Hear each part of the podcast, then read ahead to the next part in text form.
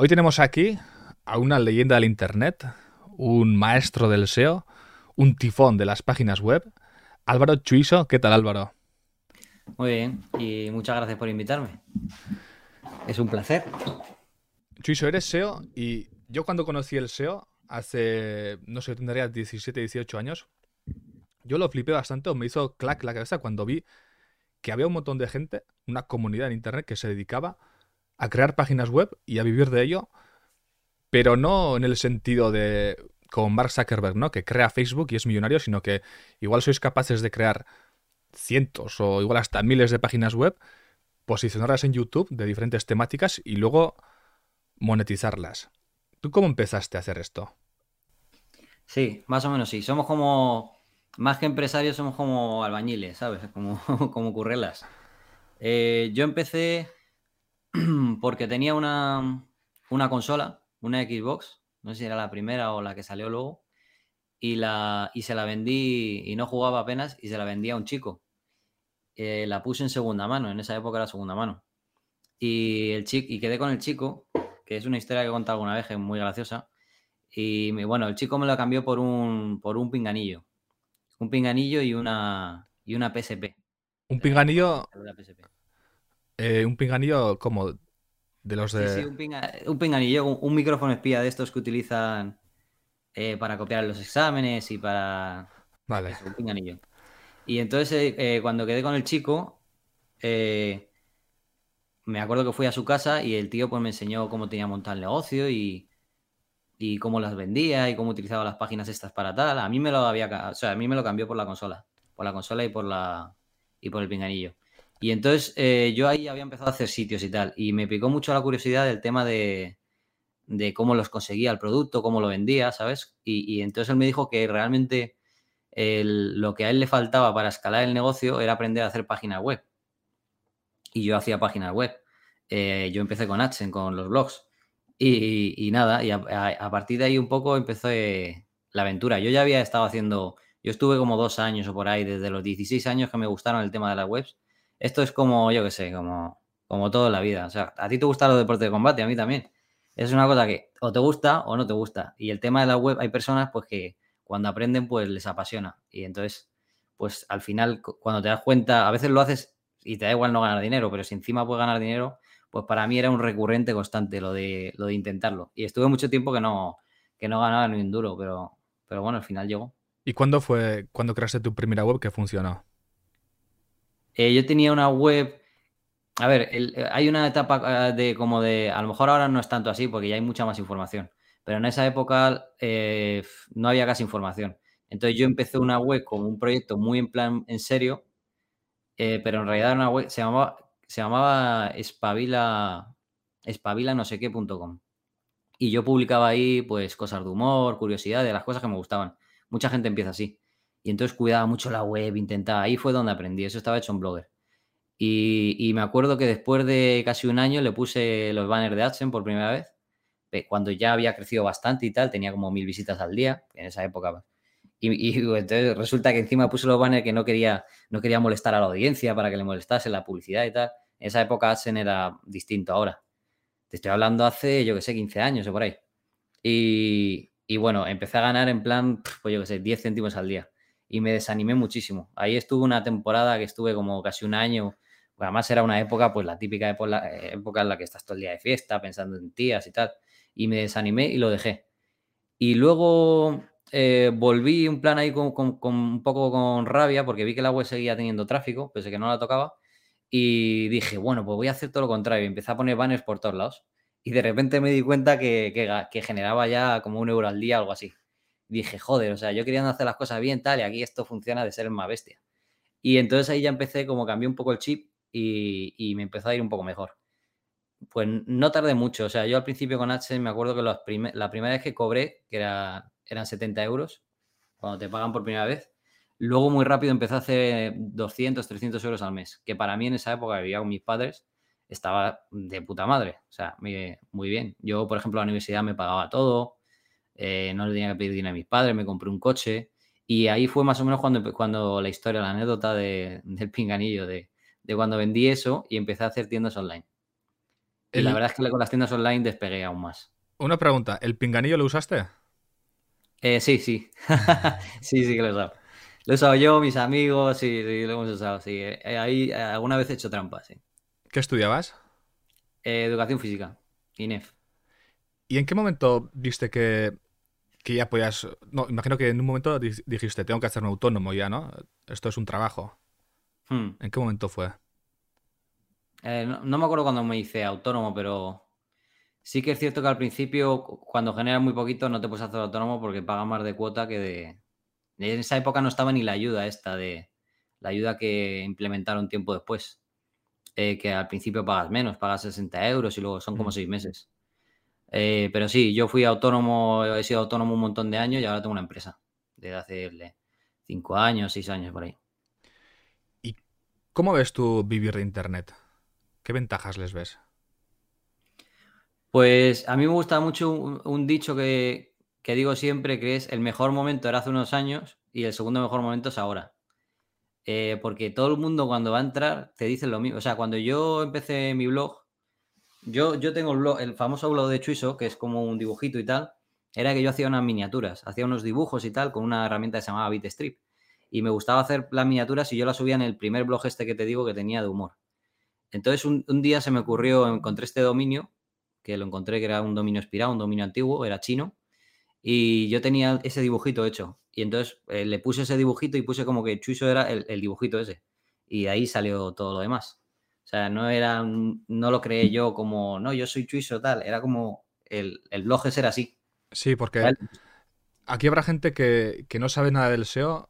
Eh, en internet el dominio es como ahora mismo lo que veis arriba, twitch.tv, ¿no? Sí.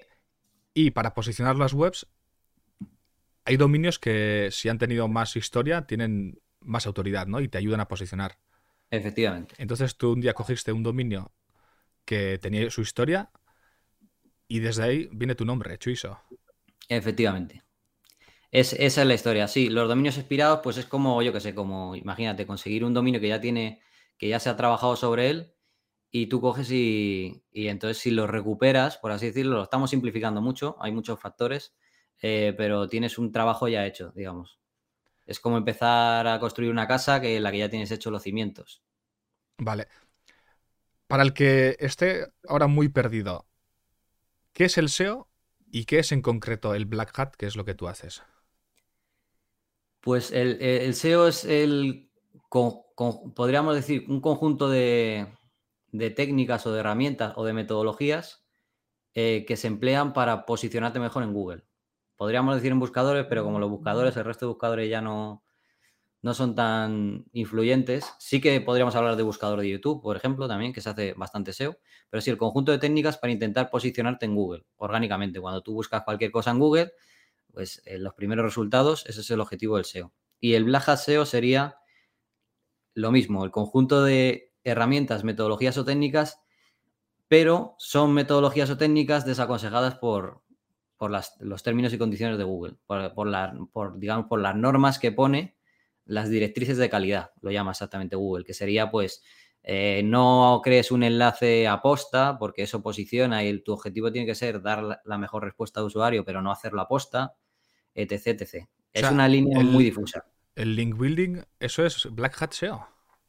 Sí, eh, la línea es muy difusa, a ver, eh, porque, por ejemplo, tú ahora mismo te vas a un gran periódico, al país, al mundo, a OK Diario, donde vas a acabar trabajando, y, ellos te venden el enlace, ¿sabes? Y, ahí, hay impunidad total, o sea, no pasa nada. Es más, tú muchos, cuando vas a cualquier periódico, te bajas a la sección de prensa y tienen un PDF. Antes en el pasado era más cantoso, ahora a veces lo tienes que pedir y, y, eso es un enlace follow, o sea, es un enlace que pasa autoridad y estás pagando por él. Pero ya ahí entramos en la línea difusa en la que te dicen, no, es que es un post patrocinado, es un tal. Hace poco Google eh, metió un, tag, sería como un, o sea, un rel, que sería como cuando crees ese enlace, ponle sponsored, que es como decir que es sponsorizado y tal, para nosotros saber que se ha pagado por ese enlace. Pero vamos, eso, es, un, es un cachondeo. O sea, todo, prácticamente sí, todo el mundo lo hace. Las agencias de SEO de marketing, todas las agencias de SEO de marketing, menos que trabajen con clientes que ya tienen mucha autoridad, eh, lo que aconsejan y lo que hacen a sus clientes es comprar enlaces, pero tampoco te lo van a decir públicamente, es como un tema tabú. imagino que es de lo más importante, ¿no? Los enlaces. Sí, tal y como está creado ahora mismo el algoritmo, es de lo más importante. O sea, el algoritmo está basado en enlaces. Porque al final lo que hace Google es crawlear, ir de una página a otra. Ahora mismo, por ejemplo, si nosotros dejamos un enlace eh, aquí en Twitch o en Twitter, Google, si está por ahí navegando, va a seguir ese enlace, va a ir. Y, entonces ahora mismo el algoritmo está creado así. A lo mejor el día de mañana con la inteligencia artificial eh, me encuentra otro modo mejor de hacerlo, pero ahora mismo funciona así, por enlaces. Y aunque tiene avanzado muchísimo y en gran parte gracias a nosotros, a los que hacemos estas cosas, eh, sigue, sigue funcionando así. Has hablado de periódicos. mucha gente igual se está pensando que esto es cosa de, de unos frikis que hacen páginas web en internet, pero los que más hacen SEO, ya no solo, bueno, SEO tendrán que hacerlo todos, pero los que más hacen este tipo de artículos de cómo hacer no sé qué y tal, con todas, eh, todo perfectamente escrito para el algoritmo, con las cabeceras, las palabras clave, son los periódicos. ¿Qué opinas tú de esto? Sí, sí, totalmente. Es más, volvemos a OK Diario. OK Diario, eh, una de las claves de su éxito es que es un, un periódico digital, o sea, no nació en papel, nació directamente digital. Eh, ya sabemos quién es el que manda ahí, este hombre, el... Como le decía al Pablo Iglesias, el pantuflo, no me sale el nombre. No me sale el nombre ahora mismo, el de. Esa. Eh, pero lo que mucha gente no sabe es que su mano derecha, digamos, dentro del periódico, o la persona con la que se asoció, es un, es un chico que se llama Guillermo. Tampoco vamos a dar más datos, porque él tampoco es público ni nada pero es un SEO bastante conocido también, o era un SEO bastante conocido. Yo lo conocí además porque hace muchos años participé en un concurso SEO que gané en, un foro, en Foro Beta, y yo estuve compitiendo contra él y en algún momento incluso nos adelantó y tal. Es un buen SEO de, un buen SEO de España. Y en algún momento pues él decidió dejar el SEO porque él hacía SEO de agencia. Yo siempre he hecho SEO, pues me he creado mis propios sitios y con lo mucho que he hecho ha sido enseñar y tal, pero nunca he, he gestionado clientes, porque no me gusta. Y en algún momento él decidió pasarse del SEO de agencia, de que eh, llevaba el SEO de grandes periódicos, y a, montar algo así en plan socio con, Inda. No sé si son socios, no sé exactamente cuál es la relación laboral, pero gran parte del éxito de OK Diario es que está detrás Guillermo Valls, se llama Guillermo Valls, eh, que bueno, que le supo orientar muy bien a todo el equipo de OK Diario y bueno, si ves cómo despegó OK Diario ha crecido, o sea, no existía hace unos años y ha, crecido un montón, pero claro, tú te vas a OK Diario, te vas al footer, te pones a mirar las secciones que tiene y tiene sección de recetas, de descuentos, lo mismo te hablan de, de cómo pagar menos gasolina en no sé qué, que, o sea, artículos que dices, ¿qué coño hace esto en un periódico? Que hace años dirías, esto, esto no tiene sentido. Pero ahora pues ellos atacan todo este, porque mueve mucho tráfico, eh, son palabras clave que mueven mucho tráfico y, y, bueno, saben que un periódico es un, es un avión, es un avión gigante, es un dinosaurio tiene mucha autoridad, entonces prácticamente cualquier cosa que escriban van a posicionarlo. Y entonces eh, ganan mucho dinero con publicidad. A mí, la verdad es que no me gusta mucho porque yo cuando entro, hago una búsqueda en Google y encuentro, le doy a la primera respuesta, entro y veo claramente que eso lo ha escrito un SEO, o bueno, que ha pagado dos dólares a un latinoamericano o 50 céntimos a un latinoamericano para que lo escriba. Y es como, sí, está todo perfecto, con las palabras clave y es perfecto, pero luego el contenido es una mierda. O sea, escriben para algoritmos. Y te voy a hacer aquí una pregunta crítica. ¿Tú, ¿Tú qué crees? ¿No crees que los SEOs de alguna forma estáis llenando todo Internet de basura? sí, esa pregunta me la han hecho muchas veces. Eh, en parte sí es cierto. A ver, eh, vamos por parte. Lo primero, el tema de los reactores es, una realidad. Y luego, pero bueno, pasa como, yo qué sé, como si me dices Zara o, o, Primar, ¿no? Que las zapatillas las hacen personas en Bangladesh cobrando, pues eso, un euro al día o al mes, o vete tú a saber. Eh, yo qué sé, es que hay tantas cosas que están mal en el mundo, ¿sabes? El plan de, y comemos carne y nos estamos cargando el planeta y tal, pero sí que es cierto que, que es contenido de baja, que, es contenido que no tiene tanta calidad. Pero yo creo que el problema está en que, o sea, creo que es una fase de adaptación. O sea, Google ahora mismo es algo que funciona, entonces la gente, mientras funcione la gente lo va a hacer. No vas a poder hacer nada para evitarlo, ¿sabes? O sea, por más que digas, esto está mal, tenemos que intentar publicar contenido de calidad, eh, cuando tú em, eh, emprendes un proyecto en Internet, en Google, por ejemplo, que yo, joder, yo voy a muchos eventos y tal, y me llega un montón de gente, por ejemplo, estuve hace unos días en uno, y te llega gente que tiene un proyecto ahí que, da la vida por ello, que no sé qué, que cree un montón en él, y tú piensas, joder, si es que no tiene futuro porque Google es totalmente injusto. O sea, ves proyectos de gente que publica, que se le ocurra un montón y que no va a conseguir nunca nada porque no va a tener tráfico, está en un sector en el que la, competencia invierte mucho dinero y que no tiene futuro, ¿sabes? O sea, yo, si me metí en un es porque Google es totalmente injusto. Porque yo estuve un montón de tiempo haciendo un blog con todo, con todo mi amor y así currándomelo mucho, pensando que, y me di cuenta de que eso no funciona así. Es una empresa y al final, pues los que suben. Pero sí, el tema de los redactores, ahora se lleva muchísimo en nuestro sector. Los redactores que solemos coger son de Venezuela. Son personas de Venezuela. Y sí que es cierto que son más, ¿sabes? No, es un dólar ni 50 céntimos. Yo, por ejemplo, pago, no me importa decirlo, a un redactor de Venezuela le puedo pagar por un artículo de mil palabras, pues de 4 o 5 dólares. Sí que conozco personas que pagan menos, que no sé la verdad cómo lo aceptan, 2 dólares o por ahí, porque ya me parece demasiado poco. Eh, y también hay personas que pagan un poco más, pero normalmente los rangos están por ahí. Lo que pasa es que Venezuela ya sabes cómo está la situación y y realmente cuando les das trabajo, sobre todo no así, sino un artículo 5 dólares, sino que tú le aseguras una cantidad de trabajo al mes, eh, estás, es que literalmente, a lo mejor suena mal decirlo, pero les estás ayudando que flipas. Mm. Porque es que necesitan dólares, ¿sabes? Ya no es que necesiten dinero, es que necesitan dólares. Y darles trabajo así, pues eh, lo que pasa es que, claro, no es lo mismo que te lo, que te lo redacte un, un periodista en España o una persona que está estudiando una carrera eh, que te lo redacte una persona de allí que a lo mejor no, ¿sabes? Entonces se paga menos, eh, pero bueno, yo qué sé. A ver, la, alternativa sería decirle a todos los SEOs que se pongan a pagarle a los venezolanos como se paga la hora aquí en España. Pero es que eso es inviable, o sea, nadie lo va a hacer y al final el mercado se, basa por la oferta y la demanda y, los precios se han estipulado más o menos en lo que te digo. Y bueno, es una realidad que hay en ese Entonces, el que quiere el que quiera ser redactor siendo español lo tiene jodidísimo. No, no, también hay. Hay muchos, sí. Yo, por ejemplo, uso mucho una, plataforma que se llama PubliSuite.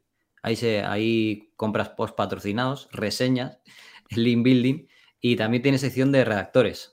Y ahí hay un montonazo de redactores españoles. Al final. Compiten con el precio. Compite con el precio de Latinoamérica. Claro, compite. Es que al final es como si me dices, ¿compite un Dacia con un BMW? Sí, pues hay personas que quieren BMW y hay personas que quieren Dacia. Son públicos distintos, ¿sabes?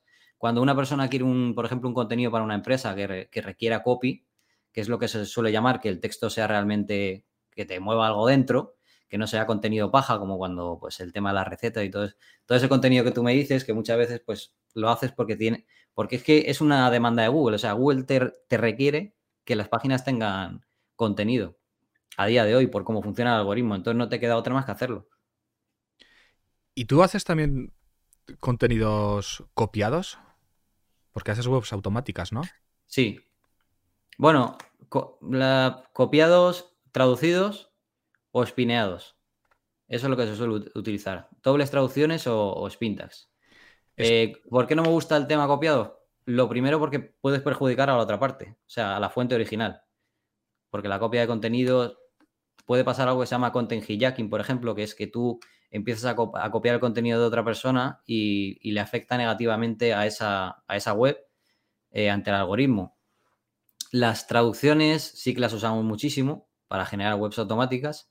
Ahora estamos usando, por ejemplo, inteligencia artificial, que ahora con el boom este de OpenAI, que utiliza GPT-3, que es inteligencia artificial, se generan textos de la nada. ahora mismo con una calidad un poquillo reguleras, pero bueno, para, hacer webs muy grandes em, funciona. Y, luego Spintax, que no sé si sabes lo que es, pero bueno, más o menos te lo puedo explicar. Es como coger un texto y las palabras tú las vas como variando. ¿Sabes? Por ejemplo, tú tienes el verbo hola, me llamo Álvaro. Y en vez de cambias el hola, lo metes dentro de unas plecas y dices, pues puede decir hola, buenos días, ¿qué tal? Bienvenido, hola, ¿qué tal? Y entonces me llamo, lo cambias por yo soy, me llamo, mi nombre es, y entonces cada vez que generas un texto, elige una de esas palabras en cada parte. Entonces al final puedes coger y de un solo spin como nosotros le llamamos, generar como miles de textos. Y aparte cambiar algunas palabras por, es una rayada, pero, pero vamos, es una cosa que, funciona desde que yo lo empecé a enseñar y tal, que ha pasado ya casi una década y a día de hoy sigue funcionando. Y así, ¿hasta cuántas páginas puedes llegar a tener? Porque con esas técnicas imagino que tiene que ser bastante fácil, ¿no? Yo ahora tengo unas 100, pero he llegado a tener muchas más, he llegado a tener 200, 200 algo. Eh, hay veces, por ejemplo, una vez que, a ver, yo es que hago lo que sea, mientras vea que tiene potencial y se puede ganar dinero y, no esté mal, no sea una estafa nada, yo me apunto a lo que sea. Hace, hace un tiempo, eh, tú pillé muchos dominios, muchos dominios, pillé como 120, 130 dominios. Me di cuenta que Google eh, no actualizaba bien la información de las fichas de los hoteles. ¿Vale? Entonces, tú sabes que cuando buscas un hotel en Google o un negocio local, aparece como un snippet ahí, te pone pues el negocio local, cerrajería no sé qué, y te sale llamar, sitio web, horario, algo así. Pues ese botón de sitio web no lo actualizaba bien. Entonces había muchas veces que, eh, o sea, yo con, una, con un amigo que es desarrollador, pues yo no, lo soy, eh, yo tengo las ideas y él lo ejecuta. Eh, le dije, mira, vamos a, vamos a coger un listado de una base de datos de hoteles y vamos a comprobar vamos a hacer la búsqueda en Google y vamos a ver si el botón de sitio web lleva una web que está operativa o una web que ha caducado, un dominio que ha caducado. Y bueno, lo hicimos, entonces sacamos un listado gigante de un montón de hoteles que no, lo tenían puesto. Entonces nosotros registramos los dominios y los, y los redirigimos a una especie de web de hoteles en la que explicábamos, pues, la gente que le daba clic a sitio web y no le salía nada, nosotros le dábamos la información del hotel, le enseñábamos las fotos, tal, y le poníamos un enlace para que fuese a Booking a, registrar a registrar la habitación o lo que quería hacer originalmente. Y eso era un enlace afiliado. Y eso cuando lo hicimos, pues lo hice con ciento y pico dominios y, nos estuvo yendo muy bien. Porque Booking tiene un sistema afiliado bastante potente, que paga bastante bien. Y pues en esa época, por ejemplo, pues tenía mucho más dominios. Pero luego cuando ves que deja de funcionar, pues lo dejas. ¿Qué tipo de, formas de monetización utilizas? Eh, principalmente tiendas online, e-commerce, eh, AdSense, Google AdSense, afiliación. La afiliación es un mundo porque está desde la afiliación de Amazon, que es lo más típico que hace mucha gente, es, muy es un tema muy mainstream porque se ha popularizado mucho por, por YouTube, con Romu, con Hosma. Y, ¿Y qué más? Bueno, y mi formación. Yo tengo una academia también, es una forma de monetizar inversión inmobiliaria, tengo pisos. Ya cuando empecé, yo no soy una persona que gaste mucho, entonces ahorraba muchísimo y ya desde hace muchos años, cuando estaban los precios de los pisos muy bajos, empecé a comprar pisos. Y inversión en bolsa también. Eh, en, el COVID me aficioné bastante a la bolsa, ya, ya había invertido de antes, pero me aficioné bastante a la, bolsa y, empecé a invertir. Y di en el clavo porque compré en, todo el bajón, en todo el gap este que hubo en, en el COVID y me ha ido muy bien. Y también tengo un poquillo de criptomonedas, pero poca cosa. Ya, te preguntaré luego sobre eso. Chuiso, ¿sabes si el SEO lo utilizan los políticos? Eh, sí, sí. Sí, bueno, los políticos como tal, sus las, las empresas a, las que contratan. Hay una cosa en el SEO que se llama reputación online. Hay empresas o SEOs que son especialistas en reputación online el término reputación online suena muy bien, pero en realidad básicamente es, estoy lleno de mierda hasta arriba y quiero que quites toda esa mierda de Google. Ese es el resumen. Entonces hay muchos políticos imputados, mucha gente, ese es el, cliente típico bueno de reputación online porque tienen pasta y están dispuestos a gastarse mucha pasta, pues porque quieren seguir en política, quieren presentarse a algún cargo y tal. También pasa con famosos, famosos que pues que ha salido una noticia de que le han pillado Mm, yo que sé, con droga o que le han pillado borracho tal. Y son, es, de repente es una noticia que sale en un periódico que a ellos les perjudica mucho porque saben que la gente busca su nombre y sus apellidos, o empresas también que han tenido un problema gordo y básicamente contratan un SEO para que elimine esas noticias. No que las elimine totalmente porque muchas veces es imposible. Eh, por ejemplo, periódicos como El País o El Mundo, los grandes periódicos tienen equipos de abogados en nómina y están todo el día ahí en los juzgados. O sea, no, no, es muy raro que borren algo si el, si el periodista no ha hecho una negligencia. Entonces es tanto el día de juicio. Pero si yo, por ejemplo, monto algo, tú, por ejemplo, haces una, una acusación a un político, lo que sea, se posiciona en Google y ese político pues contrata a esa empresa, pues esa empresa va a ir ahí a intentar por todos los medios que lo borres, te va a amenazar, te va... Y al final, pues mucha gente dice, hostia, no gano nada, me voy a meter en un jaleo, me meto en juicios, tal, y luego acabo borrando. Luego hay otra cosa en Google que se llama derecho al olvido, que es que cuando te calumnian y tú puedes demostrar que es una calumnia, eso lo consigue además un gallego, un español. Eh, puedes solicitar a Google que elimine esa información. Pero tiene que ser una calumnia, no tiene que ser, por ejemplo, si es una noticia real, verídica, y se publica, como, como por ejemplo que, que haya sido imputado o que haya sido condenado por algo, eso no lo vas a poder borrar de Google, por más que quieras, con el derecho al olvido. Háblame de, de formas curiosas de ganar dinero por internet, porque yo vi que había gente que se dedicaba a comprar un montón de dominios, igual pensando si en el futuro habrá un negocio de con este nombre, eh, podré venderlo caro. ¿Cómo, cómo? Imagínate. Sí. Los dominios solo pueden registrarse una vez, ¿no? Sí. Imagínate que tú tienes la idea de. Esto no tiene sentido, pero Nike, ¿no? Hmm. Yo sé que en el futuro va a haber una empresa que se va a llamar Nike, Nike.com, registro el dominio, y en el futuro yo podría vendérselo. Sí. Y mucha gente se dedica a, crear dominios que en el futuro, en el futuro pueda venderlos. Sí. Mira, yo probé algo así. Eh, es más, tengo una. lo enseñé. Eh, con Social Blade, con la página Social Blade, eh, tú puedes sacar la lista de los influencers. Entonces puedes utilizar herramientas para, digamos, crear los, los dominios de esos influencers. Tengo un amigo, por ejemplo, bueno, un conocido, que registró el de Auronplay, el de auronplay.com. Y me acuerdo que me pasaba capturas y tal, porque el Auronplay le mandaba a tomar por culo. Decía, puedes, meterte el dominio por el culo. Y se lo intentaba. Al principio se lo intentó vender, luego ya le dijo, no, si yo te monto la web gratis, tal, porque encima la admiraba. Y al final nada. Y yo lo probé también, ¿eh? Yo, yo, yo he llegado a tener los dominios de, creo que de Dallas Review, de eh, tuve un montón, tuve como 20 o por ahí, pero hice la prueba, pero no, realmente no. Aparte a nivel legal yo creo que eh, es influencer aunque no tenga su marca registrada, porque la mayoría no, no registran su marca. Tú, por ejemplo, no, ¿a que no tienes la, en la oficina de patentes la marca Lord Draw? Pues eso les pasa a muchos. Y a ver, en realidad es una tontería porque no creo que nadie vaya ahí a hacerlo por ti, ¿sabes? Yo me, yo me registré la mía precisamente por miedo a eso. La mía y de la de mi empresa. Porque te llega algún troll y te empieza a joder, ¿sabes? Lo que, lo que te pueden hacer es registrar la marca y luego te envían un email y te dicen, oye, deja de utilizar mi marca. ¿Sabes? Que tienes que cambiarle cosas de esas medio absurdas, pero realmente pasa. No sé si le pasó eso a algún, algún influencer le ha pasado, creo. Eh, entonces, a nivel legal, yo creo que si yo, por ejemplo, registro un dominio y esa persona tiene la marca registrada, me lo puede reclamar. Es más, a mí me han reclamado dominios que compré. Eh, uno era el APIS, el apis.es, y era una, una, lo habían digitado mal. Digamos que en la web del país habían puesto un enlace, se habían equivocado, habían traspapelado una letra con la otra y habían puesto el APIS. Pues me mandaron un burofax reclamándome el dominio. Y yo le dije, oye, pero no es, no es vuestro dominio. O sea, el APIS no tiene nada que ver con el país. Y entonces, me, pues lo típico, es lo que te digo, que aunque yo tenga razón, ellos te vienen con un cojón de abogado, ¿sabes? Y te dicen que te van a destruir y, dices, no, toma, quédate el dominio. Claro.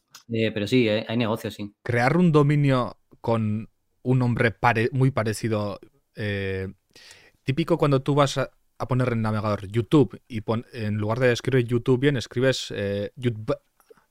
Sí si creas ese dominio, vas a tener un montón de visitas. No, lo has visto, no, no te ha pasado alguna vez.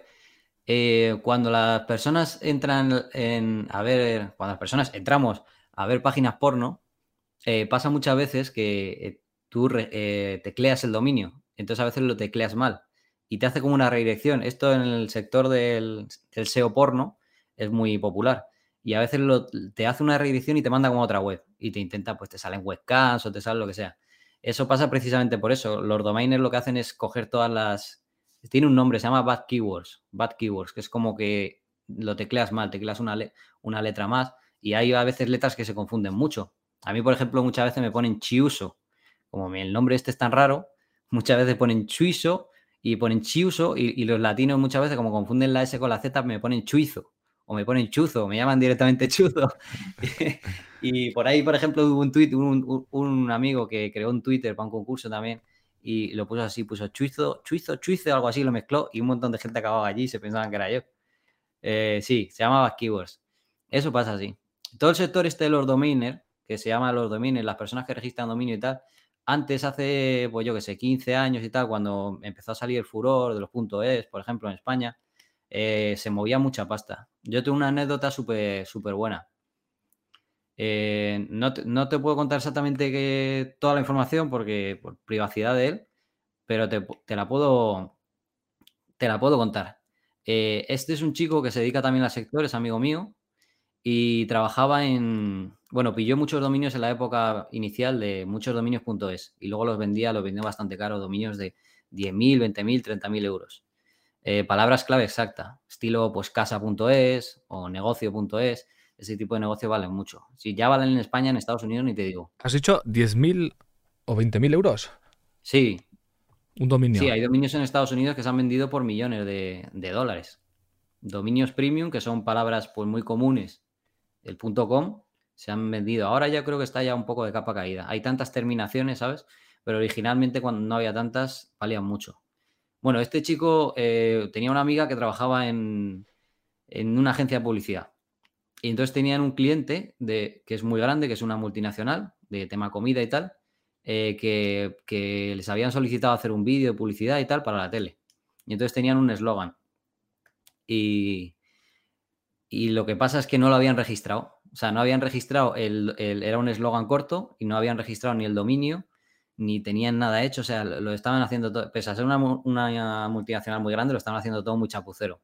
Entonces esta chica se lo dijo a, él, le dijo, oye, que están haciendo esto, pero que no han registrado ni el dominio todavía y ya le hemos terminado el vídeo y es un eslogan que la gente va a salir en, en, tele, tienen un presupuesto de no sé cuántos millones de euros y todavía no han registrado el dominio tal.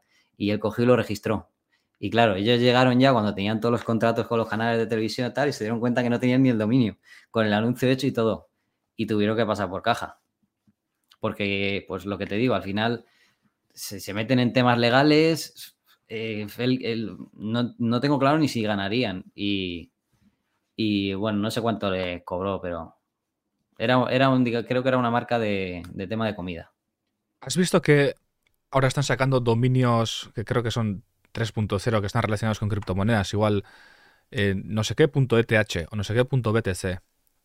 A lo mejor hay, hay negocio ahora.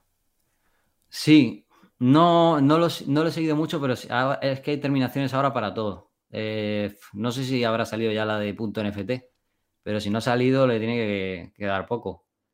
Eh, sí, ya es que, ya te digo, por ejemplo los youtubers, yo lo que te digo de los dominios de los youtubers, yo lo que me di cuenta es que a los youtubers les daba igual, porque al final tú tienes marca personal y el dominio te da igual. Ya. Es que estuve mirando y ya estaban cogidas en Nike.eth y todas estas están, estaban cogidas. Hmm. Los que le gusta mucho el tema de los dominios ahora, ¿sabes? Lo que se lleva mucho es en, los, indios. Los indios siempre han sido muy, muy buenos domainers. Ah, sí, eh, antes me he quedado con que quería insistir un poco en esto, en el SEO porno. Ahí se hmm. mueve mucho dinero, mucha gente se dedica a eso, ¿no? De, al porno sí, y al SEO porno yo creo que también, pero no se mueve tanto dinero, ¿eh? ¿Sabes quién era uno de los primeros que se metió en el sector y le fue muy bien? Ilitri, el de Forocoches. Él montó, bueno, su historia la conoce mucha gente pero cuando después de montar Foro Coches montó algo de, creo que era Foro Tetas o algo así, o Foro Webcam, o un rollo raro con tema de webcams, ese tío tiene un ojo desde, desde el principio, desde los albores de Internet, no fallaba. Y metió algo de eso, y yo creo que con eso hacía mucha pasta. Ahora el negocio se ha, digamos que se ha monopolizado en plataformas rollo OnlyFans y tal, ya no está tan disperso, pero bueno, sigue siendo un negocio brutal. Lo que pasa es, a ver, el porno lo que pasa es que cuando tú montas una página web porno, el tráfico, eh, o sea, crece, crecen súper rápido. Lo que pasa es que el RPM, o sea, lo que tú consigues ganar por cada mil visitas, que nacen ganas pues un dólar, puedes ganar desde un euro hasta 20, según la temática y según el público que tengas, de qué país y tal, y de qué nivel adquisitivo. Y en el porno, pues es, es mucho más bajo porque tienes que poner muchos banners, la publicidad es muy intrusiva y al final esos banners llevan a sitios para registros y, o webcams, por ejemplo. Es un negocio un poco más mucho más turbio. A mí yo nunca, yo nunca me he metido. Es que yo cuando me rodeaba por Forobeta veía que un montón de gente se dedicaba a eso. Joder. Sí, sí, sí que hay, sí. Yo conozco a David Ayala, que estaba metido en ese mundo, eh, que es SEO también, y luego a los SEOs de Cataluña. En Cataluña hay un, hay un combo por ahí de que estaban muy metidos, que hace unos años me acuerdo que, tenían el top 10, o sea, tú ponías, no sé si era porno o vídeos X, tú ponías porno en Google y tenían un método y todas las, las 10 primeras páginas, o sea, todo el top 10 era de ellos. Y ganaban un pastizal. Lo que pasa es que les estaban todo el rato pues puteando otros webmasters o les tumbaban los resultados y al final acabaron un poco cansados y eh, uno de ellos yo creo que era Iván García, que ahora se dedica también al tema cripto. Aquí en Twitch emite. Yo le, le sigo de vez en cuando. Crowd Crew, creo que se llama su canal. ¿Crees que el SEO cada vez es más difícil? Uf, es, tiene, a ver, en términos generales diría que sí. Un poco más difícil, pero hay que ver por qué es más difícil y qué es más difícil y qué es más fácil. Es más fácil formarse. Ahora hay muchísima información. Yo, por ejemplo, me, como te digo al principio, me tiré un montón de tiempo haciendo cosas que no servían para nada. Pero es que no había nadie. O sea, luego llegó Alex Navarro, que es otro SEO de español de Alicante, muy bueno, que él, había estado viviendo en Estados Unidos, entonces como que tenía más información de allí y hacía las cosas, ¿sabes? Y tenía como más información y leía muchos foros en inglés y tal, pero lo que la información que había en español era horrible, no había nada. O sea, ahora es que tienes 50.000 cursos, como en todos los sectores hay muchos cursos, pero es que hay un montón de información gratuita en, YouTube o en Internet. O sea, realmente no te hace falta pagar para aprender, hay un montón de contenido. Y, eso antes no lo había pero sí que es cierto que hay más competencia también. Y el nivel de competencia ha aumentado más que el nivel de búsquedas, porque también es cierto que ahora se busca mucho más, hay muchos más nichos, por así decirlo, pero también hay mucha más gente ganando dinero con AdSense o, con, o con afiliación de Amazon. El ejemplo perfecto es afiliación de Amazon. ¿Por qué? Porque AdSense, tú puedes hacer un sitio y ganar dinero con AdSense de cualquier temática, menos que no sea porno o Warez, puedes hacer de todo. O sea, puedes hacer una web de frases, de imágenes graciosas, de lo que sea, y lo vas a poder monetizar con AdSense. Le puedes poner banner de publicidad, cualquier cosa. Pero con afiliación de Amazon, que son productos que se venden, solo puedes hacer con productos que se venden en Amazon.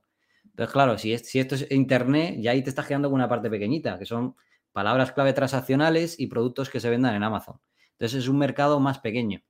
Si luego además tienes en cuenta que todos los latinos que no son pocos, que son mucho más que lo que somos en España, eh, Amazon no funciona bien en, Latinoamérica y ellos eh, realmente el negocio lo tienen en, hacer webs de Amazon España y ellos luego cobran y no no sé exactamente cómo lo hacen los latinos, pero ellos luego cobran a través de transferencia bancaria y se lo mandan allá a su país. Entonces ellos atacan a nuestro público, al público de España. Si se entera Hacienda.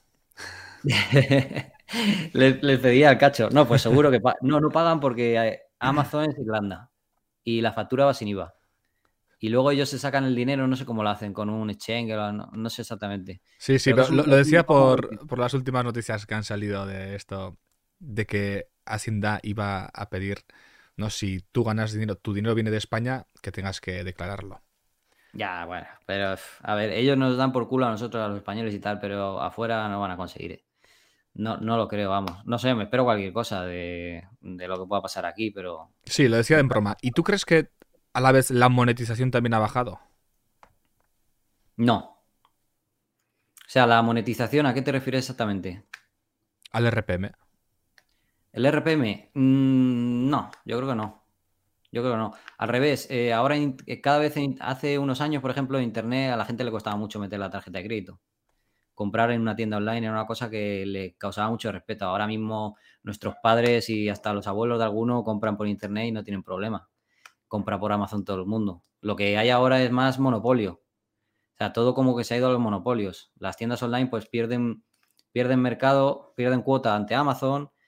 Eh, pues yo qué sé, antes tú a lo mejor te montabas el negocio por tu cuenta y ahora pues en todas las plataformas han, han surgido monopolios. Las redes sociales, en los streaming, en, OnlyFans, contenido premium, han, surgido monopolios. Entonces, como que te tiene, esa es la tendencia, como que te tienes que adaptar al monopolio y claro, dependes de él. Y eso es una, eso es una putada porque, porque te pueden joder. O sea, a ti ahora mismo te cierran el canal de YouTube y claro, has, repartido los huevos en distintas tal, porque te quedaría el Twitter y tú con el Twitter puedes mandar a la gente a tal, pero, pero no es fácil, ¿sabes? O sea, te, y en realidad tú estás ahí como alquilado. Ya. Yo por eso ahora estoy dándole más caña al canal secundario también, a Twitch también, para estar no estar tan dependiente del canal principal, porque eso me daba bastante miedo. Sí, tú has visto, bueno, tú lo habrás visto, estos canales de YouTube que antes eran gigantes y que de repente se han convertido en fantasmas, canales en plan de un millón, un millón y pico y tienen lo, suben un vídeo ahora y tienen 10.000 visitas. Sí. A ver, yo sé que la gente lo hace, realmente sube contenidos porque le gusta, pero tiene que ser desmotivante que hayas estado trabajando un montón de años y que a día de hoy, por un algoritmo, por unas tal, tal, tal, la gente dice, no, es que no te la. O sea, es que tu contenido no gusta a la gente y tal. Bueno, no es tanto así. Yo creo que si te da por culo un algoritmo en YouTube y no te muestra alcance y tal, pues a lo mejor sí que es cierto que la gente no. Pero que es una putada. O sea, un, creador de contenido que lleva 10 años subiendo contenido a YouTube, que ahora su tráfico esté reducido a 10 veces menos de lo que tenía, si ha hecho las cosas bien, es una putada. Tiene que ser una putada. De hecho, yo ahora estoy viendo que se trabaja mucho más a gusto. Yo ahora con el canal de que tengo solo 8.000 suscriptores en el secundario, este mes casi he generado tanto como en el principal. En total estoy generando más o menos lo mismo. Pero claro, la carga de, trabajo y de presión es muy diferente, porque en el canal secundario voy haciendo los vídeos sacando de los directos y casi sin editar, pim pam, pim pam al, canal principal subo menos vídeos y no tengo tanta presión, entonces eh, se, no sé, se relaja más y se trabaja mucho más a gusto sin esa presión. Tú tendrás todo muy diversificado, porque claro, con a ti que te caiga una página web no te afecta mucho. No. Eh, no, no, no. Yo, creo que ya, aparte, ya más o menos lo tengo todo bien hilado. Eh, digamos que me podría jubilar. Me podría jubilar y más o menos tengo los tengo que tengo muchos gastos también, tengo tres hijos y eso es una pasta, pero sí, ya más o menos lo tengo hilado y bueno, eso también me ha ayudado a, no tener que sobrevender muchas veces, ¿sabes? Eh, que a veces dices, hostias, tengo que hacer esto porque no puedo, ¿sabes? Al, estar holgado y al yo tener siempre mis ingresos pasivos y tenerlo todo bien, pues eso me ha permitido, pues, por ejemplo, en YouTube, pues no, no tengo que ser un rollo teletienda, ¿sabes? De vender cosas y mm. tal, al final subo lo que me apetece, pues porque no depende de ello. Yo te preguntaré luego eh, qué te parece el tema de la teletienda, pero primero me gustaría saber eh, qué opinas tú de los ingresos pasivos. ¿Existen de verdad? ¿Son un mito? Sí, sí que existen. A ver, pasivo, habría que definirlo bien, porque al final todo el mundo te va a decir lo mismo. No, eso, no es cierto porque luego las abuelas tienes que todos los días te exigen trabajo y tal.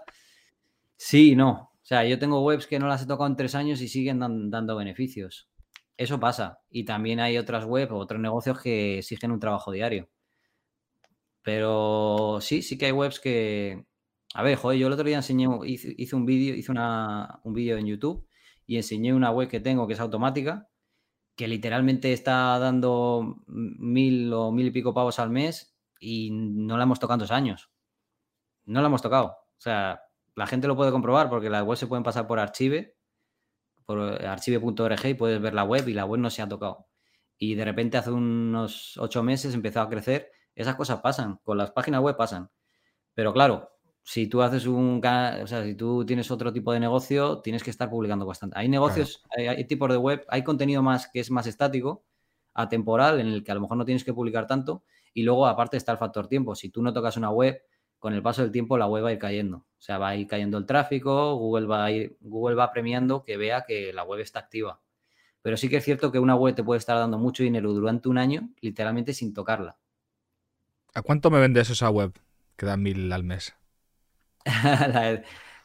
esta que enseñé e, es, una, es un directorio de empresas en inglés. Es scrapeado también, es, sacado, de, sacado de Google. yo le echo a Google lo que Google hace, porque Google scrapea la información también de todos lados y digamos que la roba. Eh, esa se llama Trash Reviewer, la enseñé en un vídeo. Pues mira, esa web que la estoy, creo que está dando mil o mil y pico dólares al mes.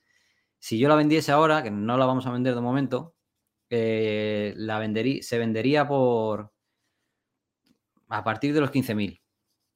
15.000 dólares, porque está generando en dólares, porque la tengo en una plataforma de Amazon que 15.000 dólares por ahí. Normalmente se venden por 12 o por 15 las páginas web. Lo que genera un mes por 12. O sea, lo que te genera más o menos en un año, entre un año y dos. Depende del curro que tenga. Esto como es una web automática que el contenido es generado, ¿sabes? No, no ha sido pagado, no ha sido... Eh, pues entonces se vende un poco más barata. Y cuando es una web automática se nota, ¿no? ¿O O sea, tú ves que eso es... Eh, no te creas, ¿eh? A lo mejor tú, por ejemplo, si entras, sí, porque sabes lo que son. Pero la gente que está aquí, yo te digo yo que entraría muchas web mías automáticas y no se dan cuenta. ¿eh? Al final el objetivo cuando haces una automática es intentar lograr que la gente que entre no lo note. Porque al final es, eso es como decirle a Google que es una web de calidad. O sea, si una persona está buscando hacer algo, resolver una duda, entra en una web automática y se resuelve su duda y se va, eso es, lo, que, es lo que yo quiero y lo que Google quiere. Google al final le da igual que el contenido sea. Google lo que quiere es que la gente resuelva su intención de búsqueda. Una persona que esté buscando algo llega a tu sitio y sea capaz de, resolver la intención de búsqueda y no vuelva a otros sitios a intentar buscar la respuesta o no siga buscando. Quiere solucionar eso en el menor tiempo posible. Entonces, si tú lo logras, pues estás cumpliendo ese objetivo. Claro, pero cuando lo haces automáticamente, ¿no estás haciendo un producto de mala calidad? Mm, no siempre. No siempre si utilizamos el ejemplo esta web que yo te he dicho, por ejemplo, que es de empresas, eh, la gente lo que busca, lo que entra en esa web busca opiniones. Entonces, cuando tú buscas las opiniones en Google es un poco enrevesado, porque tienes que ir a la ficha del negocio, muchas veces no la encuentras, tienes que ir a la pestaña de opiniones.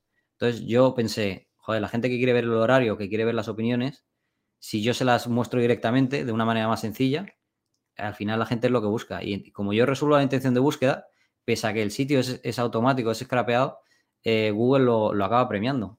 Vamos, lo acaba premiando porque la web tiene un montón de tráfico. Entonces, o Google está roto o, lo he hecho bien.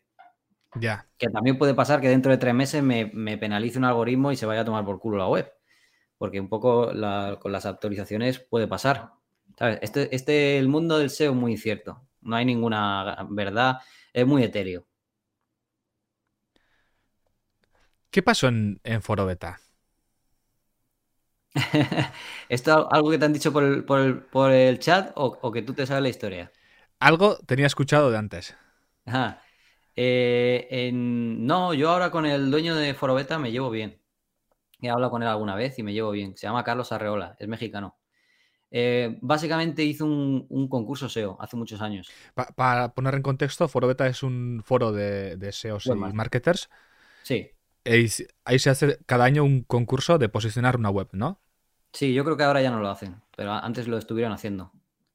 Es más, yo gané luego otro concurso. Bueno, ahora te lo cuento. Eh, hicieron hicieron un, concurso. El primer año lo ganó Alex Navarro, el SEO que yo te digo que yo lo podría considerar como uno de mis mentores, por así decirlo. Yo aprendí, o sea, yo me inspiré de él para hacer montar mi web, porque él le enseñaba las cosas de una manera muy sincera, muy directa, ¿sabes? A mí eso me encantó. Eh, y entonces al año siguiente eh, yo tenía un socio en esa época, se llama José, también se dedica a estos temas de los negocios, está metido en criptos ahora, en todo rollo. Eh, ya no somos socios desde hace mucho tiempo, pero en ese momento queríamos participar. Pero él había montado otro foro y le habían echado de, foro beta, entonces no podíamos decir que, que, que éramos los dos. Entonces me presenté yo individual y luego cuando ganamos, pues lo dije, que, yo había ganado con, con mi socio que era José. Y eso le molestó mucho. Le molestó a él y le molestó a la comunidad. Yo pensaba que me iban a perdonar porque yo el dinero del premio lo, doné, pero hubo mucha gente que no, no le gustó. y ganamos el, ese, se llamaba eh, Evolución, creo. Era, era, estos concursos SEO son como eh, rankear una palabra en Google, ser capaz de ser el primero. Realmente no, de ahí no se saca quién es el mejor SEO, porque al final si yo tengo un montón de contactos y me conoce un montón de gente y, le pido enlaces a, tengo amigos en periódicos y tal, pues tengo más probabilidades de ganar que un, que un random de Argentina que ha quedado tercero y que tiene más mérito. Pero bueno, es un, era como una competición. ¿Y eso te hizo famoso? ¿O ya eras, mm, eras conocido? No, yo ya tenía el blog. Ahí la gente ya me conocía, pero sí que es cierto que eso también pues, te posiciona más en el, mapa. Eh, pero ya te digo, a mí en el foro beta me creó mucho hater. Mucha gente que, Mucha gente no, pero mucha gente me dio de foro beta por eso. Eh, una cosa que puedo decir de Carlos, buena, es que no me, no me baneó. A raíz de eso no me, no me baneó del foro. Pero sí que es cierto que luego al año siguiente o algo así hizo otro concurso en YouTube, de lo mismo, pero en YouTube. Y también lo gané. Pero el, cabrón metió una norma que era que, que personas que habían hecho cosas negativas contra la comunidad, en el pasado que no iban a ser tal. Entonces, como que cogieron y yo estaba primero, le dieron el primero, el premio al que estaba el segundo. Hostia. Que era un amigo mío también. Eh, y ahí me quitó. Eso es un punto negativo. Pero bueno, ahí eso fue hace muchos años. Ese tío, el dueño de Forobeta, también me parece pues como un poco como el Litri. O sea, empezó muy pronto, también le pegaba los nichos, luego se metió en negocios locales, en físicos. Eh, y me parece un tío, un tío guay. En, la comunidad SEO hay cierto toxicismo, yo creo, lo que he visto desde fuera. ¿Tú cómo lo ves? Eh, desarrollalo un poco. Al que enseña en YouTube o al que, por ejemplo, con Romo Alfons hay mucho, mucha toxicidad. Y hay como mucha gente que... No sé cómo decirlo, pero mucha gente que se molesta y se ofende cuando alguien enseña lo que consigue. Eh, yo, yo tuve en el pasado mis rifirrafes con Romu. Eh, pero bueno, no porque enseñase, a mí eso me parece bien. Es más, yo como SEO lo tengo que valorar, porque es un buen SEO. Eh, a mí lo que no me gusta más es la parte de marketing, el, dios del SEO, cuando hacen esas cosas. A mí eso no va conmigo personalmente. Y luego ya, pues a nivel personal, es ya es otra cosa que no tiene nada que ver. Pero a mí eso no me molesta. O sea, que enseñen en YouTube y tal. Además, él fue de los primeros en hacerlo. Eh, que haya toxicidad, yo creo que más o menos como en todos los sectores. ¿eh? Yo, por ejemplo, que una época me dio por el sector del fitness también en YouTube, igual es súper tóxico. O sea, la gente como que se... Y hay mucho salseo y tal. Sí, sí, hay, hay salseo sobre todo con a ver quién se quién se, eh, ¿Quién se chuza, quién no sé qué, sí. se matan entre ellos. En el, en el SEO marketing, no sé. Yo es que siempre no, no, me cortan decir las cosas en redes sociales y tal. Eh, pero yo creo que en el sector del marketing, fíjate, son peores en el, en el boca a boca, ¿eh? Cuando hace, yo por ejemplo que voy mucho a los eventos, en los eventos te, te vienen chuiso, no sé qué, te ponen a parir a otro y tal, pero luego en las redes sociales como que están más tranquilos, son más políticamente correctos.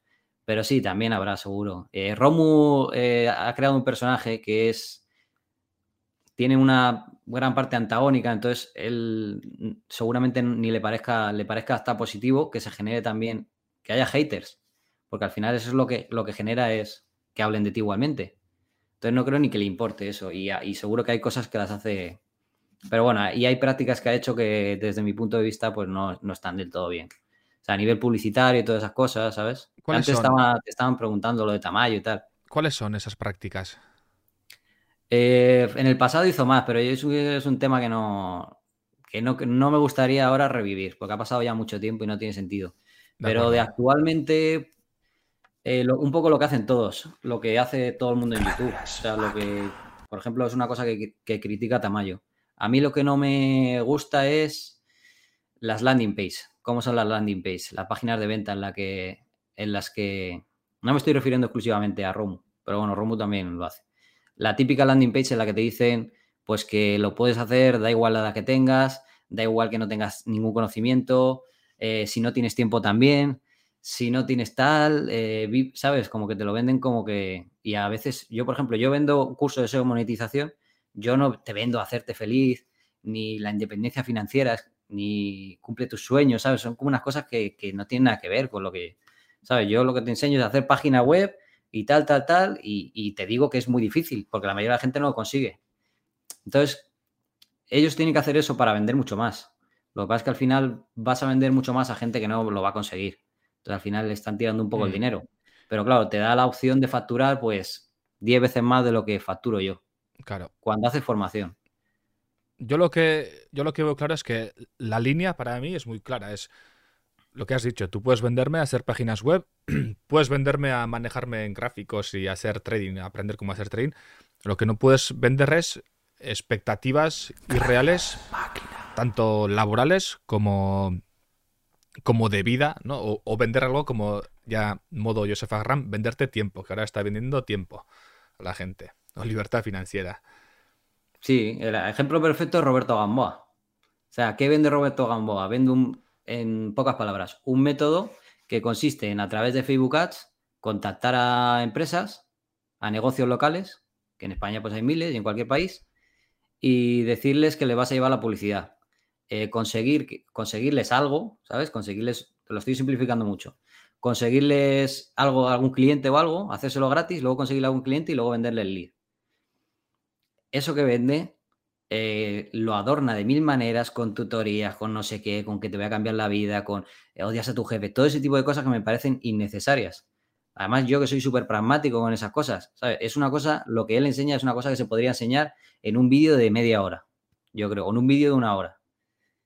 Y al final ellos crearon un producto súper grande, por eso se le llama humo, alrededor de eso, súper elaborado, con un funnel de ventas, con un no sé qué, con unas, vamos a hacer tribus, vamos a no sé qué, mezclan algo que es un negocio que debería ser de, temática de marketing con un negocio de, en plan de autoayuda, de no sé qué, o sea, es una paranoia lo que montan para al final poder venderlo por 3.000 o 4.000 pavos. Y yo estoy en contra de eso, lógicamente. Pero sobre todo, ya te digo, aparte de todo eso de los ves, que es lo que más impacta a la gente, porque la gente ve los anuncios y los anuncios pues dan vergüenza ajena, ¿sabes? En plan de te cambio la vida y tal, en las landing page.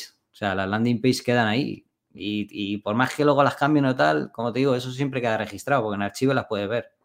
Entonces yo, por ejemplo, yo estoy orgulloso de que mi landing page, para cualquier marketer o para cualquier experto en funnel de ventas, la va a ver y va a decir, esto es un churro, esto no convierte. Claro, pero es que yo la quiero hacer así porque quiero que el que entre, que realmente sepa lo que entra, ¿sabes? O sea, mi curso es un curso para frikis de las webs, para gente que le gusta mucho hacer las webs y que tenga claro que esto es súper difícil y que la mayoría no lo van a conseguir, ¿sabes? Y aún así, yo siendo tan sincero, mucha gente entra a mi curso y no lo consigue. Entonces, si ya encima te, me pongo a... Yo que estuve viviendo en República Dominicana, imagínate, me podía ir a la playa, grabarme ahí con las palmeras y tal, mira, he conseguido vivir porque cuando acabé la carrera me fui allí a vivir, a República Dominicana. ¿Cómo, cómo tomaste esa decisión? Bueno, estoy un poco loco.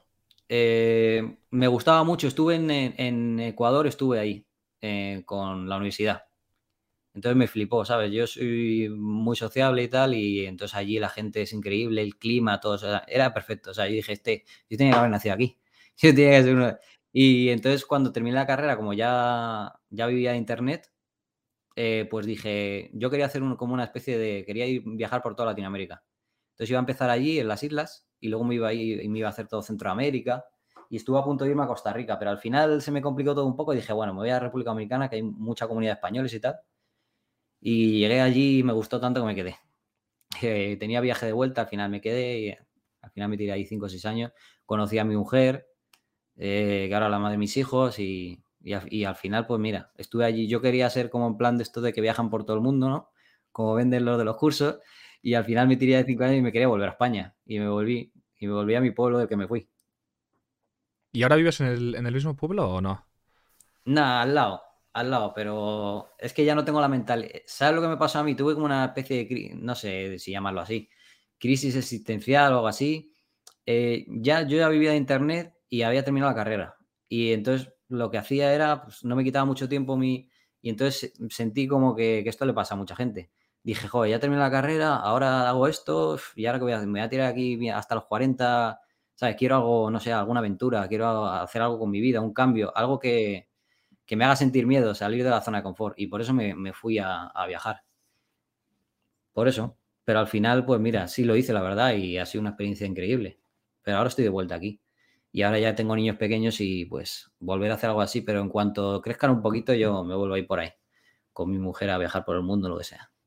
Ahora, ¿cómo estás organizado a nivel empresarial? Porque tenéis una oficina, ¿no? No, ahora estoy trabajando en casa. E, esto es mi casa. Eh, eh, me cambié de casa, entonces ahora tengo una casa más grande y me monté pues esto, una pequeña habitación, es como una oficina. Realmente para lo nuestro no te hace falta grandes oficinas ni nada. Yo tenía una oficina que en los vídeos de YouTube se veía la oficina, pero eso en realidad era un piso. Era un piso que yo habilité como una oficina. Y bueno, luego cuando ya me, vine a vivir aquí, eh, el chico con el que trabaja conmigo eh, ya está teletrabajando y entonces eh, ese, esa pequeña oficina que yo le llamaba el estudio, pues lo reconvertí en una vivienda y lo alquilé. Y ahora me, me está generando también ingresos. Porque... Y trabajo desde casa. ¿Y en la, o sea, en la empresa trabajáis dos personas solo? Tres. ¿Tres, has dicho? Sí, tres. O sea, yo y dos personas. Sois una empresa pequeña. Seguramente podrías hacer una empresa más grande, ¿no? Si quisieras. Sí, claro. A ver, trabaja más gente, por ejemplo, cuando eh, compras artículos o compras, ¿sabes? A veces contratas a alguien, pero de, nómina tengo a dos personas. Sí, pero igual, es... A mí personalmente no me gusta el tema, ¿sabes? Una de las cosas que a mí me dicen, me dicen, ¿por qué no montaste una, agencia? ¿Sabes? Una empresa de marketing y tal, porque como dentro del sector me conoce mucha gente, ¿sabes? A lo mejor en mainstream no, pero en mi sector casi todo el mundo me conoce. Entonces, y además tengo una imagen de confianza y tal. Digo, porque no me gusta, porque es mucha responsabilidad y es un trabajo diario y, a mí ese rollo no me gusta. A mí me gusta, pues, pues como estás tú ahí en tu casa, me gusta hacer lo mismo. ¿eh? Y estoy, me he puesto esto por respeto, pero yo estaría en pijama.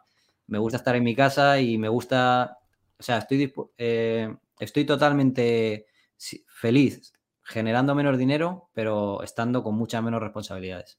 Y al final, las dos personas que trabajan conmigo son este chico Josu, que se le veía en los vídeos, que es mi concuñado, somos familia, y mi mujer es la otra. O sea que realmente no te, las responsabilidades que tengo son todo queda familia.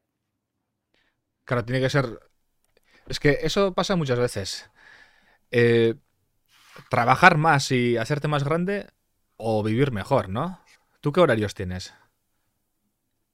Uf, eso es muy raro, eso es muy complicado. Yo ahora, por ejemplo, a las 9 dejo a los niños en el colegio, que lo tengo aquí al lado, y, me, a veces me pongo a trabajar, pero otras veces no. Otras veces a lo mejor tengo que hacer X cosas y trabajo luego por la tarde. Hay días que de madrugada me pongo a trabajar. No tengo, no tengo horario, no soy nada disciplinado para eso.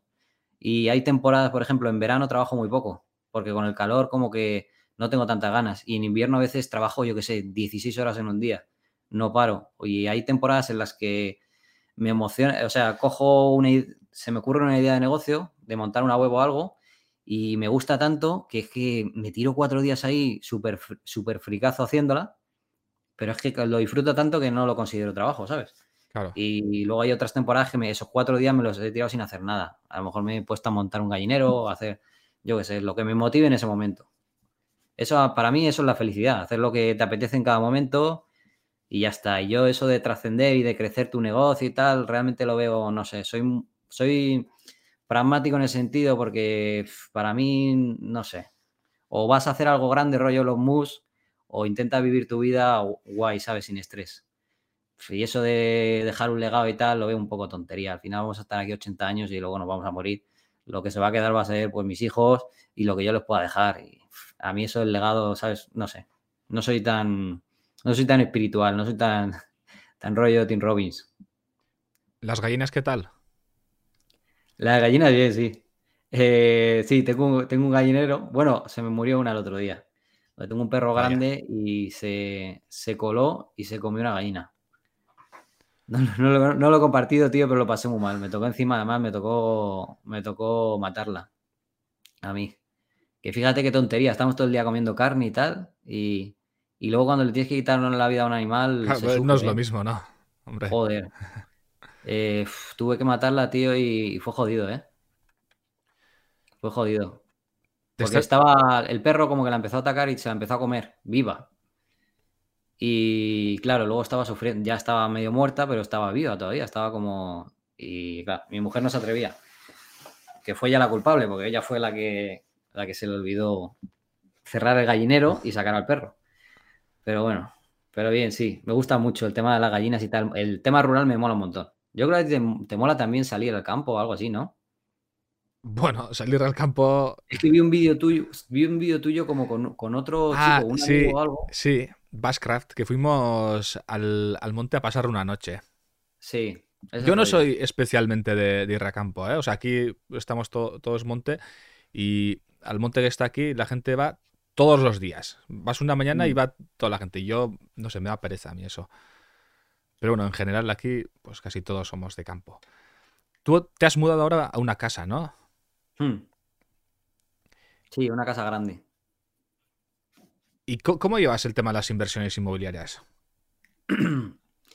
Pues mira, yo tuve la suerte de empezar a comprar cuando estaban los precios todavía muy abajo. Eh, no estoy hablando de cuando, de cuando hubo el boom, o sea, cuando petó todo en España. Pero después de que petase todo, los precios han seguido estando bajos bastante tiempo. Y, ya empecé a comprar cuando todavía vivía en República Dominicana. Ya estábamos como pensando en qué íbamos a hacer cuando nos viniésemos aquí, Pues yo me, nosotros nos volvimos de República Dominicana por, más que nada por mi hijo, porque es un país un poco que, bueno, yo cuando estaba solo, pues estaba de puta madre, pero cuando tienes un niño, a veces ves cosas, me pasaron cosas mm. truculentas. Y llega un punto que dices, tío, ¿yo qué hago aquí? ¿Sabes? Con un niño tan pequeño y tal, hay tiroteos o pueden pasar ciertas cosas que pasan de vez en cuando que te dan un poco de miedo. Y al final decidí, nos decimos volver. Y entonces, en parte por eso, pues yo como que compré un primer piso y luego los demás fueron saliendo. Al final yo lo que hacía era intentar buscar precios muy buenos. Por mi zona, además. Y mi zona luego se ha revalorizado un montón. ¿Qué opinas del que, porque alguien dirá, cabrón, especulador? Sí, no, yo soy, yo en ese sentido soy de economía, o sea, yo soy capitalista puro y duro. Eh, entonces, el que se piense que es especulación, respeto la opinión. Me lo han dicho alguna vez. Cuando he subido vídeos de tema de inversiones inmobiliarias, me lo han dicho, pero bueno, es que yo he trabajado, tengo la suerte de trabajar haciendo lo que me gusta, pero he trabajado muy duro para ganar ese dinero y en vez de gastármelo en llevar una vida que, yo no llevo, que podría llevar, que veo que hacen muchos empresarios y tal, de plan de hipotecarse o de tener un Lamborghini o, ¿sabes? O sea, si, si me hubiese comprado un Lamborghini, me criticarían también. Y si vivo, y si voy con un Kia y compro una casa porque considero que es una buena, algo para dejarle a mis hijos y para generar ingresos pasivos cuando me quiera jubilar, soy un especulador. Entonces, ¿sabes? Yo qué sé. Yo pago un montón de impuestos, entonces no sé, no sé qué tiene malo. Es que los que dicen eso, pues respeto su opinión, pero no la comparto. Ya que te has metido en el fango, ¿qué opinas del tema Andorra? ¿Qué hago, qué hago es que, sí, entonces, ¿qué hago con el dinero que ahorro? ¿Qué tendría que hacer? Si no puedo comprar pisos, lo tengo que donar. Yo dono un montón de dinero a causas benéficas y tal. Pero, ¿sabes? Es un tema complicado, yo lo sé, pero es que ¿qué hago? Al final, si ahorras dinero y no, no lo gastas, reparte como Jesucristo, dice por ahí. yo, yo la verdad es que sí, es una cosa de la que no hay que hablar, pero sí que tengo una faceta solidaria también, que tampoco tengo que andar porque es una cosa personal. Y yo estoy muy, ¿sabes? Yo estoy bien porque sé lo que hago y, y ayudo a la gente que lo necesita y tal. Y, pero bueno, a mí, a mí el tema inmobiliario me gusta, ya te digo, yo no tengo los pisos vacíos, yo lo hago para tener ingresos también. ¿Qué opinas del tema Andorra? Eh, pues mira, mm, la verdad es que no tengo una opinión formada. No lo he pensado. Eh, lo he seguido, ¿eh? Lo he seguido, vi que fue un tema muy, muy viral. Y se ha hecho justo mm. otra vez esta semana, viral. Es que sí, hay, hay, una parte que me parece bien y otra mal. O sea, entiendo las dos posturas. Pero es que eh, en este país se hacen tan mal las cosas, tío, y hay tantos polios, ¿sabes? Mira, yo cuando te, digo mi opinión personal, las personas como tú y como yo, que generamos ingresos online, eh, generamos mucho, cuando te empieza a ir bien, genera muchos ingresos y muy pocos gastos. Y entonces el sistema económico actual de las empresas en España estaba pensado de otra manera, que es una empresa. Entonces, cuando una empresa empieza a generar mucho, también aumenta mucho los gastos. Entonces, te vas a una oficina más grande, contratan más personal y entonces al final juegas mucho con, los, beneficios que genera la empresa. Entonces, ves empresas que, no generan beneficios, que llevan 15 años sin generar beneficios, pero todo el mundo ahí cobra. ¿Qué pasa con nosotros? Que no hay, no hay ninguna entidad a nivel legal o económica que, nos que realmente sea justa con nosotros, porque no puede ser que yo esté pagando en las escalas un 40, o sea, que de cada dos, que cada dos días, que de cada cinco días de la semana dos o tres esté trabajando para, pagar impuestos. ¿Sabes? Pagamos demasiados impuestos. Y eso nos pasa a nosotros en nuestro, en nuestro entorno porque generamos muchos ingresos y no tenemos gastos. Entonces, ¿qué tenemos que jugar? ¿A, lo que hacen los empresarios de comprarte un Lamborghini, Pero, comprarte unas oficinas gigantes para declarar todo eso, como gasto? No lo, no lo entiendo. los que nos dedicamos al mundo digital pagamos más impuestos porque tenemos menos gastos. a ver, si tú tienes una empresa, por ejemplo, y empiezas a facturar 10.000 euros eh, de beneficio, ¿qué es, lo que es lo que hacen las empresas siempre? Coche de renting, eh, comidas y cenas y restaurantes, hoteles, empiezas a meter todo como gasto en la empresa. Ahí luego eso desgraba, ¿no? Claro, todo eso te lo quitas. Entonces, al final, el IRPF que tú vas a pagar, el, IVA lo va a pagar todo el mundo. Pero el IRPF es distinto porque al final tú te, tú te quitas un montón. Empresa se justifican un montón de cosas. tú ahora mismo, por ejemplo, si no sé si serás autónomo. Sí. Tú intentas decir, joder, es que no puedo meter nada como gasto. Intenta meter 60 eh, euros de la gasolina y el día de mañana tienes una inspección y te dicen, eh, tú estás grabando vídeos en tu casa, eso no lo puedes justificar, ¿sabes? Entonces al final vas a pagar sobre la escala, si encima ganas más dinero, sobre la escala del IRPF vas a pagar el máximo. Entonces sí que es cierto que es un, ahí es un sangramiento, ¿sabes? Pero yo entiendo la otra postura. La postura de las personas que piensan de la manera contraria es, pues hay que pagar impuestos tal, y lo entiendo bien. Eh, pero esa es la parte que yo entiendo de la gente que se va a Andorra, ¿sabes? Luego, por otro lado, y me parece, como te digo, que de parte del gobierno, pues tendrían que haber hecho hace tiempo algo, ¿sabes? Para intentar seducir un poco más a todo este perfil, porque es un perfil que va a ir en aumento, ¿sabes? Y luego, por otro lado, pues también entiendo a la postura de, oye, es que esa gente han estado todo el tiempo en España, deberían tributar en España, pues la verdad es que sí, deberían tributar en España, pues son españoles y se han ido allí simple y llanamente para, para ahorrarse esos impuestos. Entonces, es que en realidad no tengo una, no tengo una opinión formada, ¿sabes? Eh, entiendo las dos posiciones, entonces no, no, estoy ni, ni, muy en un lado ni muy en el otro, ¿sabes? No te sé qué decir realmente. Yo quiero comentar aquí que justo recientemente ha habido una polémica esta semana con el Alpha Sniper, un, hmm. un youtuber que a raíz de una noticia, que la noticia está con un titular em, fatalmente redactado, el titular al menos, que es Hacienda quiere cambiar la ley para perseguir a los youtubers, en plan, para perseguirlos hasta Andorra y... Eh, el titular es clickbait, ¿no? Y este youtuber se ha hecho la víctima diciendo que esto es... Pues lo ha comparado con el holocausto judío, o sea, el holocausto nazi. Hmm. Entonces, como que están persiguiendo por ser quien eres, como si fueses un judío en la Segunda Guerra Mundial. ¿Y, la noticia real cuál es? La, noticia real es que Hacienda quiere eh, cambiar la ley para definir, eh, la, eh, definir más concretamente qué sería ser la nacionalidad de España. No sé exactamente lo que es eso, pero, o sea, poner más, más trabas a eso de cambiar tu nacionalidad o no. Hmm. Pero claro, el titular es quiere perseguir a los youtubers hasta Andorra. O sea. Sí. A ver, yo tengo un amigo del, de, digamos, del sector que se ha ido recientemente a Andorra también. Eh, a mí personalmente yo no podría vivir en Andorra. Es más, conozco a algún otro que se ha ido a Andorra y ha durado tres meses. Porque, bueno, a ver, tienes que ser súper hogareño. Es un poco aburrido.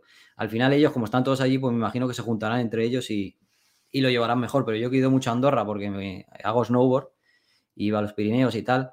Eh, joder, es que Andorra son tres calles. Igual ahora con, tanto emprendedor la cosa ha cambiado, pero es un coñazo. Yo no podría, o sea, yo prefiero pagar impuestos aquí con un cabrón y vivir aquí, que tampoco pasa nada. O sea, tengo de sobra para vivir bien que, irme a vivir allí en un sitio en el que no estaría a gusto. Eh, pero bueno, yo que sé, a lo mejor ellos lo ven como que esto es una cosa muy temporal en la que están facturando mucho ahora y que dentro de unos años las cosas van a cambiar entonces ahora quieren generar el máximo beneficio posible. A mí me parece un engorro, ¿eh? porque a nivel legal tienes que. Es un, es un montón. Sé los papeleos, porque me los está contando mi amigo. Tienes que hacer un montón de papeleos, tienes que meter dinero. Luego, cuando si lo que tenga ya aquí para llevártelo para allí es un jaleo.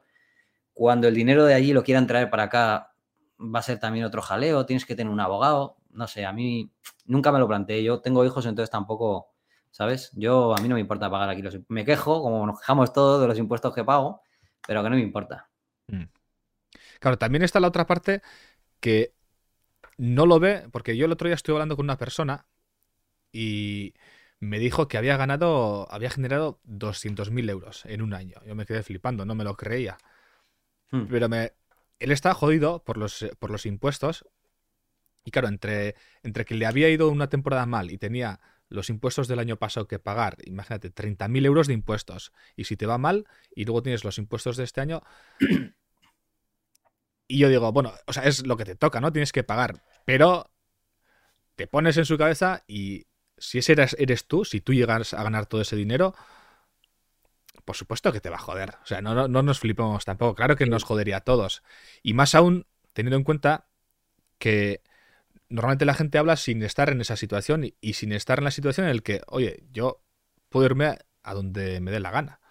Normalmente la gente mm. habla sabiendo que su, situación es que estás anclado a un sitio.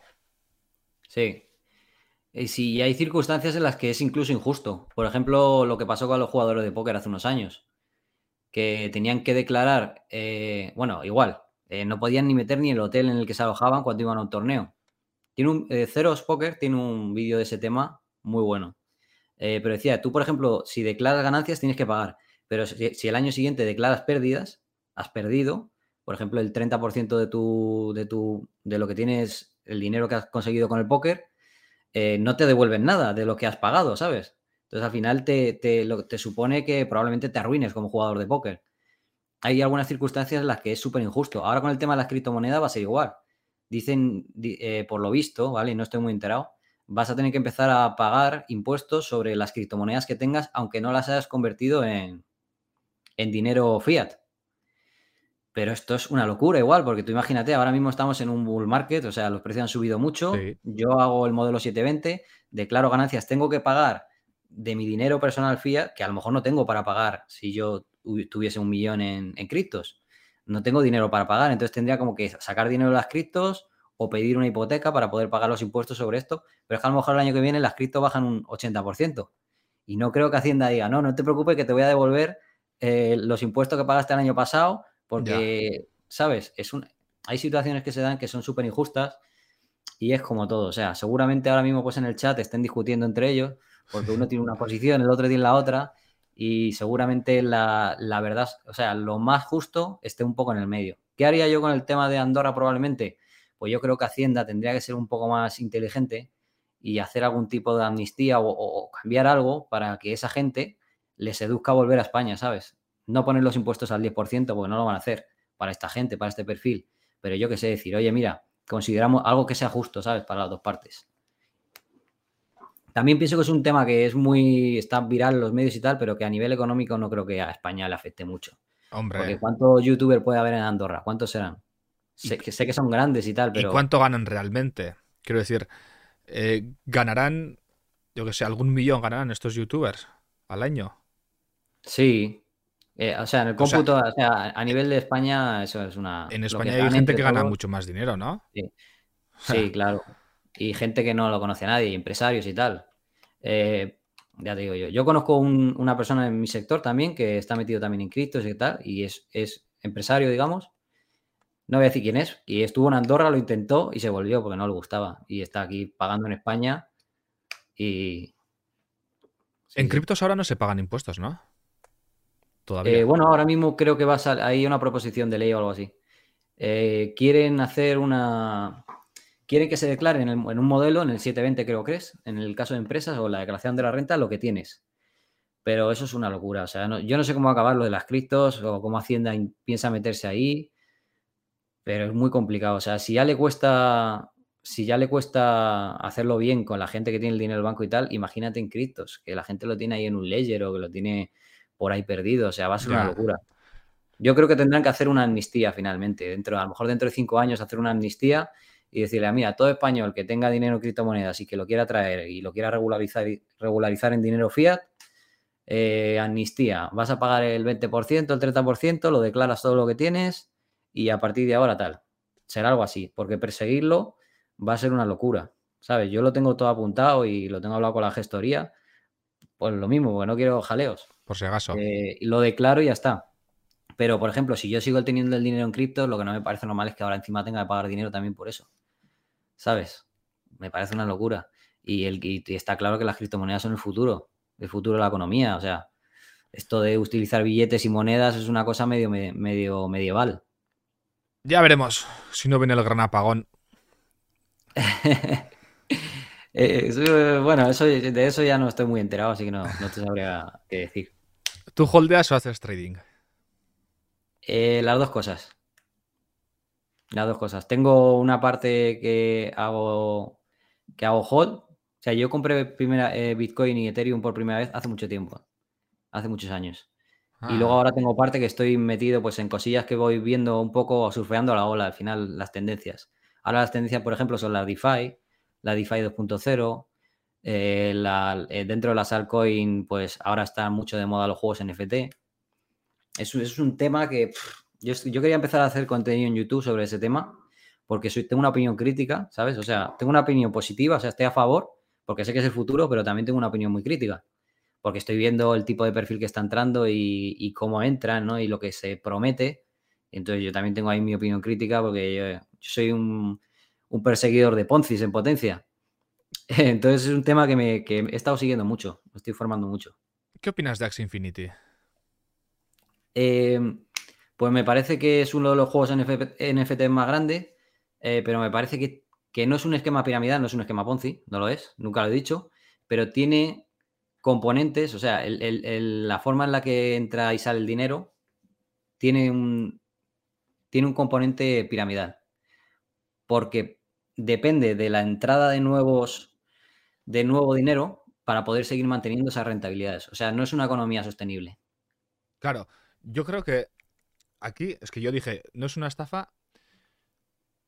el hecho de que la economía de Axie Infinity lo creen, la creen los propios jugadores, eso no lo hace una estafa. O sea, tú cuando entras ya sabes lo que hay. Y tú sabes que si pasa algo en Axie Infinity, eh, que sacan, creo que iban a sacar a un juego de RPG, el día que lo saquen, si entra un montón de gente, te irá bien. Si no entra nadie y se olvida la gente, al final es un juego, si la gente lo deja de jugar, vas a perder tu inversión. Lo que pasa es que no veo yo el engaño. O sea, tú sabes dónde te metes, ¿no? Sí. El engaño sería si tú te metes eh, y te dicen, este dinero, bueno, lo estoy invirtiendo aquí este dinero. Y en, sí ese dinero es de otras personas y te lo dan las ganancias, ¿no? Eso sería un Ponzi. Sí, un Ponzi, un Ponzi, efectivamente. Hay un, el, lo que hace especial a un, bueno, lo que hace distinto a un esquema Ponzi, como tanto sabido, por ejemplo, ahora se está juzgando el presunto Ponzi Arvistar en la Audiencia Nacional. Eh, es, que te, es que es una empresa, un tío que te dice, mira, tú me das 5.000 euros, yo lo guardo aquí y te voy a dar una rentabilidad del 20% mensual.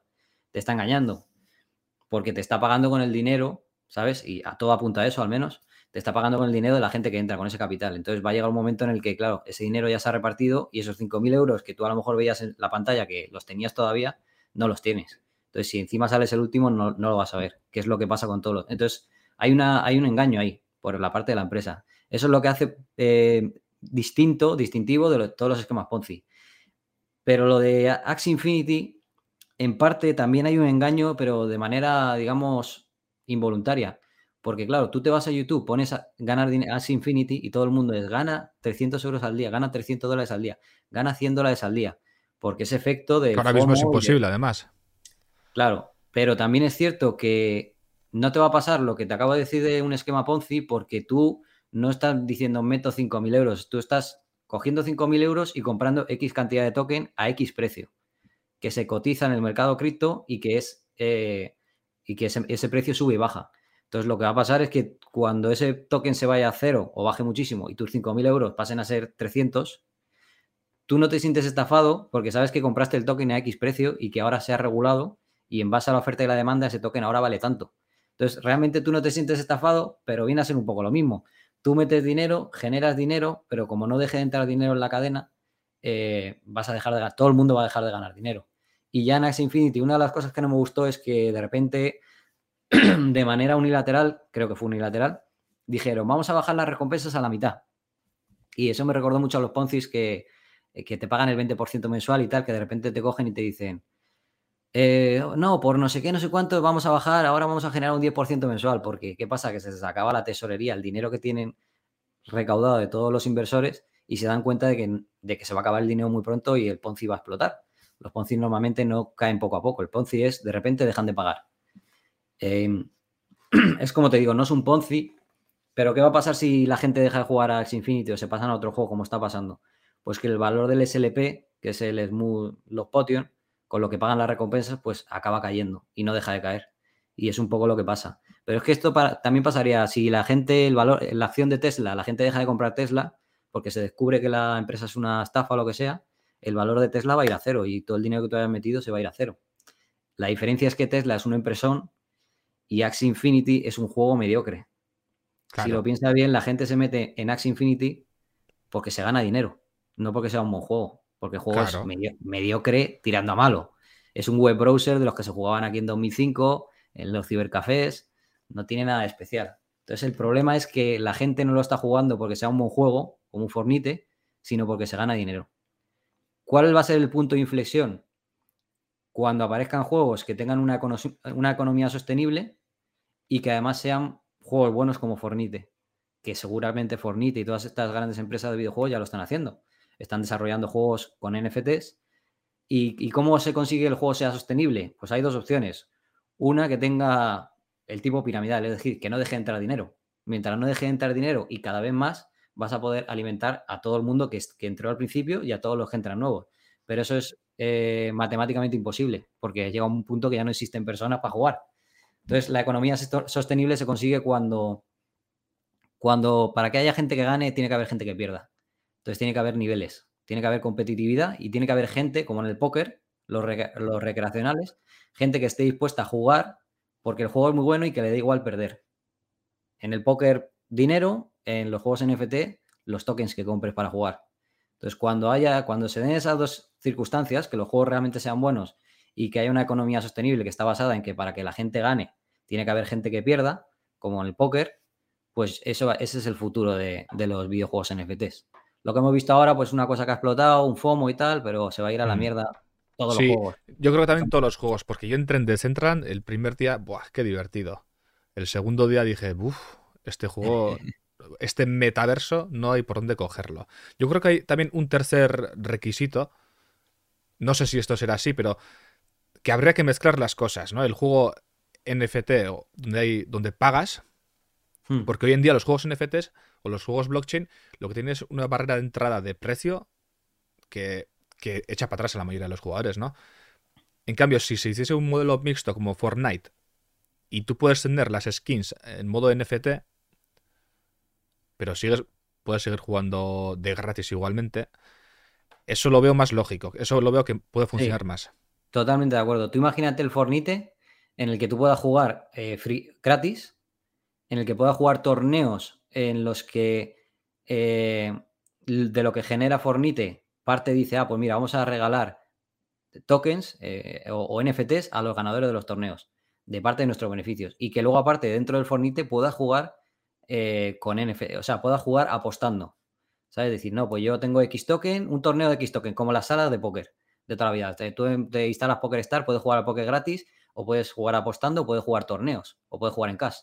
Pues va a ser un poco lo mismo, o sea, eh, y va a ser el bolsillo cada uno. Habrá gente que, que se la ponga dura jugar un tal, un torneo contra no sé quién o contra los megapros, aunque sepa que pierda. O hmm. sea, para que todo el mundo pueda ganar dinero, tiene que haber gente que esté dispuesta a perder y que lo haga por diversión. Y eso va a pasar, o sea, es evidente, porque va, la gente va a ir de cabeza. Pero lo que hemos visto ahora, pues tiene, por lo que te digo, un componente piramidal que no es una estafa, no es un esquema Ponzi como tal, pero la, se gana dinero porque, claro, es que al final todo el mundo está entrando en los juegos porque dicen, no, en este juego vas a ganar tanto al mes, tal, pero todos van a acabar cayendo. Claro, pero en ese caso el que engaña es el influencer de turno, ¿eh? Sí, claro, porque al final lo venden como eso, como una inversión para ganar dinero. Porque tú cuando entras en Axie Infinity, yo cuando estuve para hacer el vídeo investigando, dije, a ver si veo en algún lugar de la página donde me dicen, vas a ganar mucho dinero, vas a... Claro, Axie Infinity en la página no aparece eso. Lo que Los que hacen eso son los youtubers. Ese es el problema. Sí, la especulación. Pero es algo que pasa también en, en las criptos. Yo mismo lo hago. O sea, yo compro criptos porque sé que van a aumentar su valor y realmente a lo mejor no conoces ni el proyecto bien, pero lo haces porque sabes que vas a hacer un por dos, un por tres, y como en un mercado, en un bull market es tan fácil ganar, si, tienes un poco de ojo, pues la gente lo hace. Y yo ahora que he estado estudiando la DeFi, que, joder, tú que haces esos vídeos tan chulos en tu canal, molaría que lo investigases. Los DeFi básicamente son plataformas en las que se entra con liquidez, se aporta liquidez, se aporta dinero en forma de tokens y te generan beneficios. Y bueno, las rentabilidades que hay son absurdas. Eh, lo más normal es que te den un... En Binance, por ejemplo, pues son cifras más normales. Pero yo, por ejemplo, que soy inversor inmobiliario y he invertido en fondos de inversión, en un fondo de inversión que te dé un 10% anual, es una locura. Pues en las DeFi te dan 500% de APR, de, de beneficio. O sea, tú metes 100 euros y al cabo de un año has generado 500. Es una locura, o sea, son rentabilidades absurdas. Pero claro, igual, está supeditado siempre a un token, a su token, entonces el valor de su token empieza a caer o cae a cero. ¿Y de qué te sirve tener un 500% de, de un céntimo cuando lo compraste a un euro? ¿Sabes? Has perdido todo el dinero. Entonces, es como una especie de esquema Ponzi, pero como lo que tú has metido, el capital que tú has metido, está asociado al token que has comprado, pues digamos que no es un esquema Ponzi. Y te lo bloquean cuando, cuando metes te lo bloquean, porque ahora estoy mirando también las ICOs que suelen, las Initial Coin Offering, que mm. suelen pegar un boom al principio, pero a veces suelen tener la necesidad de tenerlas bloqueadas durante un año. Entonces, cuando pasa ese año, ese boom ya igual ha pasado y ya ha bajado. Sí, todos bloquean. Las ICOs a veces es poco tiempo, pero ese efecto que hacen las ICOs, ¿sabes? las ICOs son muy rentables porque al final luego la gente sigue entrando después de la ICO. Entonces el valor sube. Es que justo el otro día vimos una que no. Justo vimos eh, un vídeo de un chaval que dice, vamos a entrar en una ICO y estamos ganando un montón de dinero. Ya ha pasado un año después de eso. Y, y ha seguido. Y ha bajado. Ha seguido subiendo. No, no, ha seguido ah, no ha subido. Ah, sí. Sí, a ver, normalmente hacen una cosa así, luego caen y luego como que suben un poquito y tal, pero luego a lo mejor se van a la mierda ya el proyecto. Porque es que están saliendo miles de proyectos criptos y al final la mayoría son basura. Esto pasó ya en la anterior eh, fase que luego vino el invierno cripto, pasó con tantas monedas que salían que, eran, que realmente eran una mierda. Al final lo difícil es separar el grano de la paja y ahora mismo hay mucho ruido pero hay proyectos que van a sobrevivir con el tiempo, ¿sabes? Hay proyectos grandes, Solana, Polkadot, eh, Cardano incluso, aunque tiene mucho, mucha gente que no le mola, son proyectos que hay muchísimos desarrolladores detrás, hay proyectos muy, muy sólidos y luego hay un montón de proyectos en los que puedes hacer ganar, multiplicar tu dinero por 10, pero que dentro de cuatro años no lo va a conocer nadie. Vale, no vamos a hablar de proyectos. Quiero preguntarte, temas al SEO, ¿qué opinas de Willy Rex y sus NFTs? Pues mira, yo hice un directo con JPass, con José Pascual, justo cuando pasó todo esto, el boom. dije, tío, vamos a hacer un directo esta... y lo hicimos. Y sin tener ni idea de los NFTs, porque ahí la mayoría no. La gente se estaba enterando por primera vez. Mm. Eh, yo cuando pienso en Willy Rex digo, hostia, Willy Rex se metió en YouTube, fue uno de los pioneros. O sea, tiene que tener olfato por cojones. Eso no se le, puede, eso no se le puede negar. Eh, Willy Rex es un tío que tiene reputación. ¿Cómo se va a meter en algo en lo que él, honestamente, piense que sea un negocio turbio o lo que sea, simplemente por generar ganancias. Yo me imagino que Willy Rex ya, vamos, tiene la vida resuelta hace mucho tiempo. Claro. Entonces, de ahí saqué la conclusión de que él cree firmemente que eso es el futuro. Eh, pero luego también hay que ver la otra parte y es, joder, el público que él tiene. Eh, los proyectos que está promocionando, que seguramente le hayan pagado, le estén pagando mucho dinero. Entonces ahí también eh, tengo una opinión de que, ah, claro, joder, tiene una responsabilidad, ¿sabes? Sí. Al final, todo el que damos la cara a Internet tenemos una responsabilidad y, no sé hasta qué punto. Tampoco lo he investigado tanto, pero bueno, yo los proyectos que le he visto promocionar, los juegos NFT, son relativamente decentes. O sea, yo he visto juegos NFT en los que se está ganando mucho dinero, pero que los ves y dices, joder, es una basura. Sí, pero eso es un campo de minas, ¿eh? Yo creo que si lo que ha hecho, yo creo que sacar los NFTs no le puedes que recriminar mucho. Eso sí, ha cambiado su canal principal, o no, el secundario, a hacer un contenido eh, todo relacionado con juegos NFT. Y se ha metido en un campo de minas. O sea, eh, el campo de los juegos NFT, al final, tarde o temprano. A ver, claro, a dos años, a dos o a tres años, ¿qué va a pasar? Con todos los juegos que le ha recomendado. Eso, eh, eso sería eso es lo curioso. Hay que pensar a ese plazo. Eh, yo creo que él va bien encaminado, pero claro, es que a él le da igual ahora recomendar juegos de, mierda, porque dentro de dos años, cuando salga el Fortnite NFT o salga el, Minecraft NFT o salgan los juegos que lo van a petar dentro de NFT, él va a estar ahí también recomendándolos. Pero claro, ahora está recomendando a miles de, personas entrar en juegos que, que no tienen futuro a largo plazo, seguramente. Entonces, yo creo que esa es la parte criticable. Pero lo de que él se haya metido en NFTs y mi opinión de los NFTs es positiva. Vale, vamos a pasar del tema cripto, un poquito más de salseo. Eh, bueno, salseo. Dime los cinco SEOs más buenos de España, según tú. yo qué sé. es que esa pregunta no se puede eh, responder. Eh, estoy, estoy, entrenando para Yo te puedo decir cinco, SEOs que, que yo admiro que yo admiro muchísimo, pero es que, claro, es que se me van a quedar otros y van a decir, es que este cabrón no me ha dicho a mí. Igual están en el chat, ¿eh?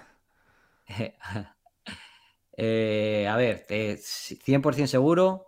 Es que te voy a decir los de mi entorno, porque si tengo que hacer una lista seria y tal, eh, Luis Villanueva, para mí es un pro, además eh, es un enfermo del SEO. O sea, a niveles de enfermo, le encanta. Está todo el día, le gusta mucho y tal. Y a veces le digo, tío, descansa, déjalo. Entonces, Luis Villanueva seguro. Alex Mateo también, que tiene muchos proyectos conmigo. eh, pilota de muchas cosas también que yo, él me ayuda. Em, voy a decir una chica, MJ Cachón. También hay mujeres en el entorno SEO y hay mujeres muy buenas. MJ, SEO técnico, mucho nivel. Eh, voy a decir alguno tipo Black Hat, un poco lo que yo hago, que yo admire mucho. Eh, estaba por aquí Josma, podría decir Josma, pero mira, voy a decir Nicolás Marín, porque me gusta mucho lo que hace.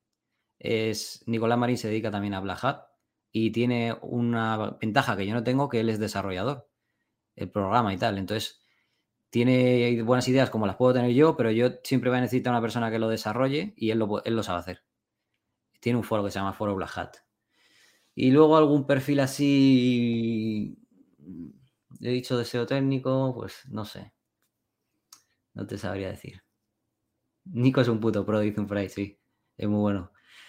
Ah, pues no sé, la verdad, no se me ocurre es que se me ocurren muchos, pero claro, no quiero dejar a otros fuera. Mira, vamos a. Vamos a darle otra vuelta. Yo conozco, no en persona, pero le sigo un poco a tres SEOs. Bueno, contigo cuatro, pero otros tres. Que serían JPAS, que no sé si se dedica del todo al SEO, pero bueno, un poquito de todo hace. David Cuesta y Josma. ¿Cuál, de, ¿Cuál de todos estos? Solo te puedes quedar con uno de todos estos de estos tres. JPass, JPass no, porque JPass es un perfil, lo que tú dices, es un perfil eh, que hace mil cosas. En, realidad es desarrollador, eh, frontend creo, pero pilota también de SEO, ¿sabes? Pero al tener un perfil tan abierto, no, yo creo que no. David Cuesta hace, un, hace unos años no, no pilotaba nada y ahora ha aprendido muchísimo. También tiene un socio que le conozco yo que se llama Israel, que es un poco perfil como Nico, que es buenísimo. Y bueno, está enseñando mucho en YouTube y tal, tiene mucho contenido. Pero yo me quedaría con Jorma. Jorma es alumno mío, tengo que tirar por ahí. Jorma es alumno mío y, me gustan las cosas que hace. Y tiene mucho, y bueno, mucho no, pero tiene algunos haters. Yo estuve con él en Zaragoza hace un tiempo, hace un mes o así. Eh, y tampoco entiendo a la gente que le hatea. Sí que es cierto que es un poco teletienda, que yo se lo digo también, que en su canal ha vendido mucho y eso al final pues hay gente que no, no le sienta bien, ¿sabes? Por eso yo paso a hacerlo pero me parece que tiene buenas ideas y se mete en mil cosas. Ahora, por ejemplo, se ha metido a hacer un, e, un token, un NFT, un juego, no sé qué. Y eso es ¿Qué opinas de eso? ¿Qué opinas? Yo cuando lo vi el otro día, Josma, ya sé que estás en el chat, pero El de la, Alligator. Pero, ¿qué, estás haciendo, Josma, creando una shitcoin? Sí, un meme coin. sí, pues mira, lo que vi es que había entrado un montón de pasta, pero es que ahora está entrando pasta en todos lados. O sea, yo he visto cada juego NFT que le han entrado 20 millones de... Digo, pero tío, ¿cómo puede estar la gente? O sea, algo está mal aquí, en algo está mal en el mundo cripto cuando han entrado 20 millones en una esta, una landing page con cuatro dibujos de Fiverr, que han contratado un pakistaní de Fiverr, y, le meten y le entran 20 millones a un proyecto, es una locura. El, pues me parece que el de Hosma, o sea, los dibujos y tal, la web por lo menos estaba más currada que hay muchas que he visto, pero Hosma no tiene perfil de, o sea, es un sector para él totalmente nuevo, no tiene ni idea. Hmm. Vi que el proyecto creció mucho, pero también vi que no había liquidez, que es uno de los problemas que hay cuando, la liquidez es muy importante porque ¿de qué sirve que tú compres un token a un valor y lo multipliques por 10 si luego no puedes sacar el dinero? Porque no hay liquidez. ¿Sabes? Entonces es, jodido. Pero bueno, oye, es un tío valiente. Se puede ganar mucho más hater con el tema de. Eso estaba pensando. Eh, no sé, yo no me atrevería eh, a hacer un juego desde cero y tal. Yo tengo un amigo que está haciendo un juego y, y yo le ayudo y tal. Pero claro, él es desarrollador de aplicaciones desde hace un montón de juegos en aplicaciones de Play Store y de, y llevan haciendo muchos años juegos tipo Fornite, pero para móvil, los Battle Royale. Y entonces, claro, cuando vieron esto que salió de los NFTs, están desarrollando un juego de ese tipo en NFT y están haciendo algo guay. Pero claro, son personas que se dedican a eso profesionalmente desde hace 10 años o más. Ya. El Jorma es un valiente, es un valiente y, veremos a ver. Vale, vamos a dejar ya ronda de preguntas para el público. El público, eh, los espectadores, el chat. Ahora es vuestro momento. Cualquier pregunta que le queráis hacer. ¿Dónde está el PDF o, dónde está el Excel? Era? Sí. Preguntan que si es tarde para vivir de Internet. Si no vas a estar al 100% entregado. Si no vas a estar al 100% entregado, es tarde ahora y... Mira, una anécdota. Cuando yo, yo saco una guía que mucha gente empezó con ella en el 2013, en, en el blog este que te digo que yo monté, que era sobre nichos, micronichos, que se lo llamábamos así en esa época. Y yo cuando saqué esa guía, la gente me decía que, que eso estaba ya pasado de moda. Y ahora lo está haciendo todo el mundo. los sitios de Amazon afiliados, yo hice vídeos en YouTube en el año 2013 también. Monté una web de tablets, de tablets baratas, que en esa época era cuando se empezamos a usar las tablets.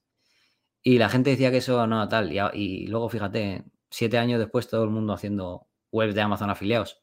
Y la gente en esa época ya me decía que eso estaba quemado, que Google tal, no sé qué.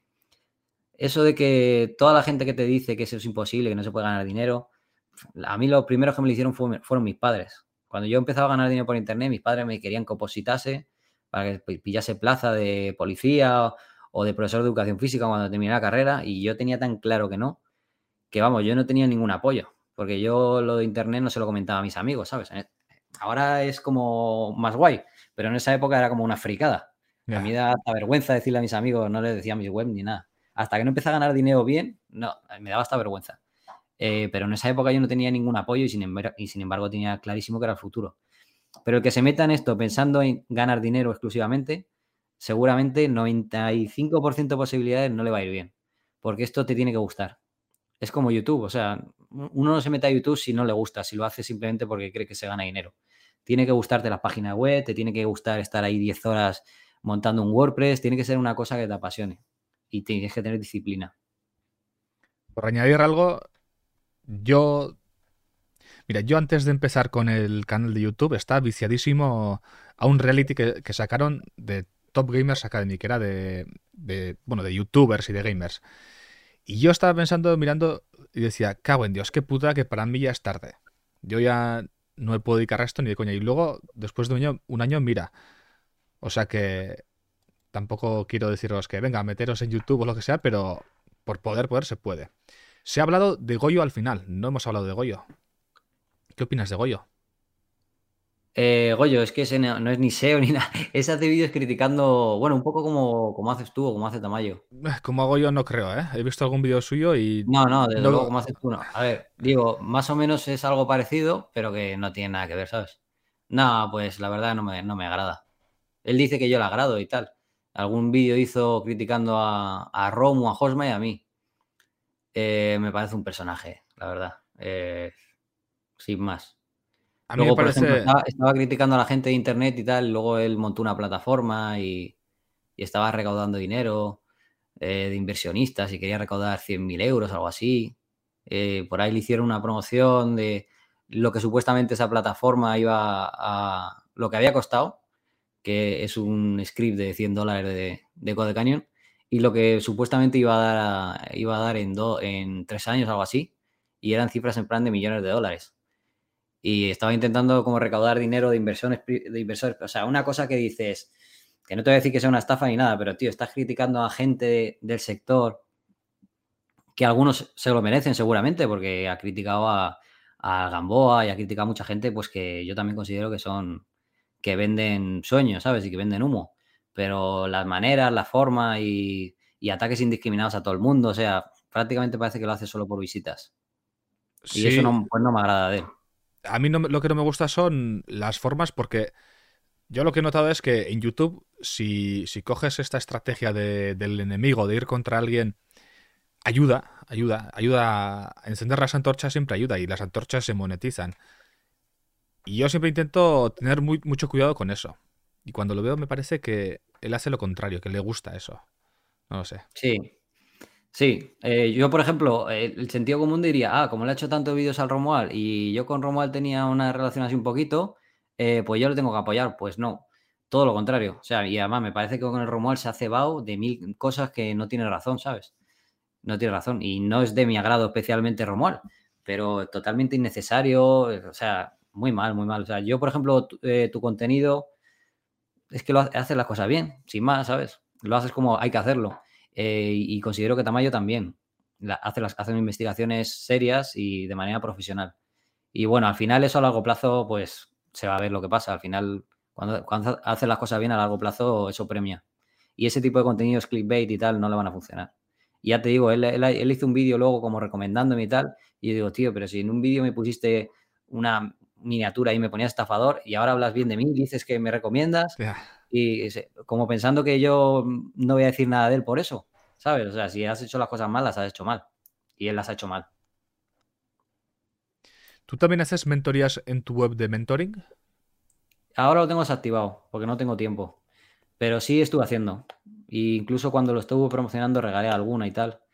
Pero es que quita mucho tiempo. y luego aparte es una cosa que era lo que te decía de las agencias, que realmente a mí no, me gusta tanto. Cuando ya las hago y he ayudado a la gente y tal, eh, ahí sí que me siento mejor, pero me da un poco de pereza. Y ahora lo tengo desactivado. Es un proyecto que tenemos en el que puedes contratar gente durante una hora para lo que sea.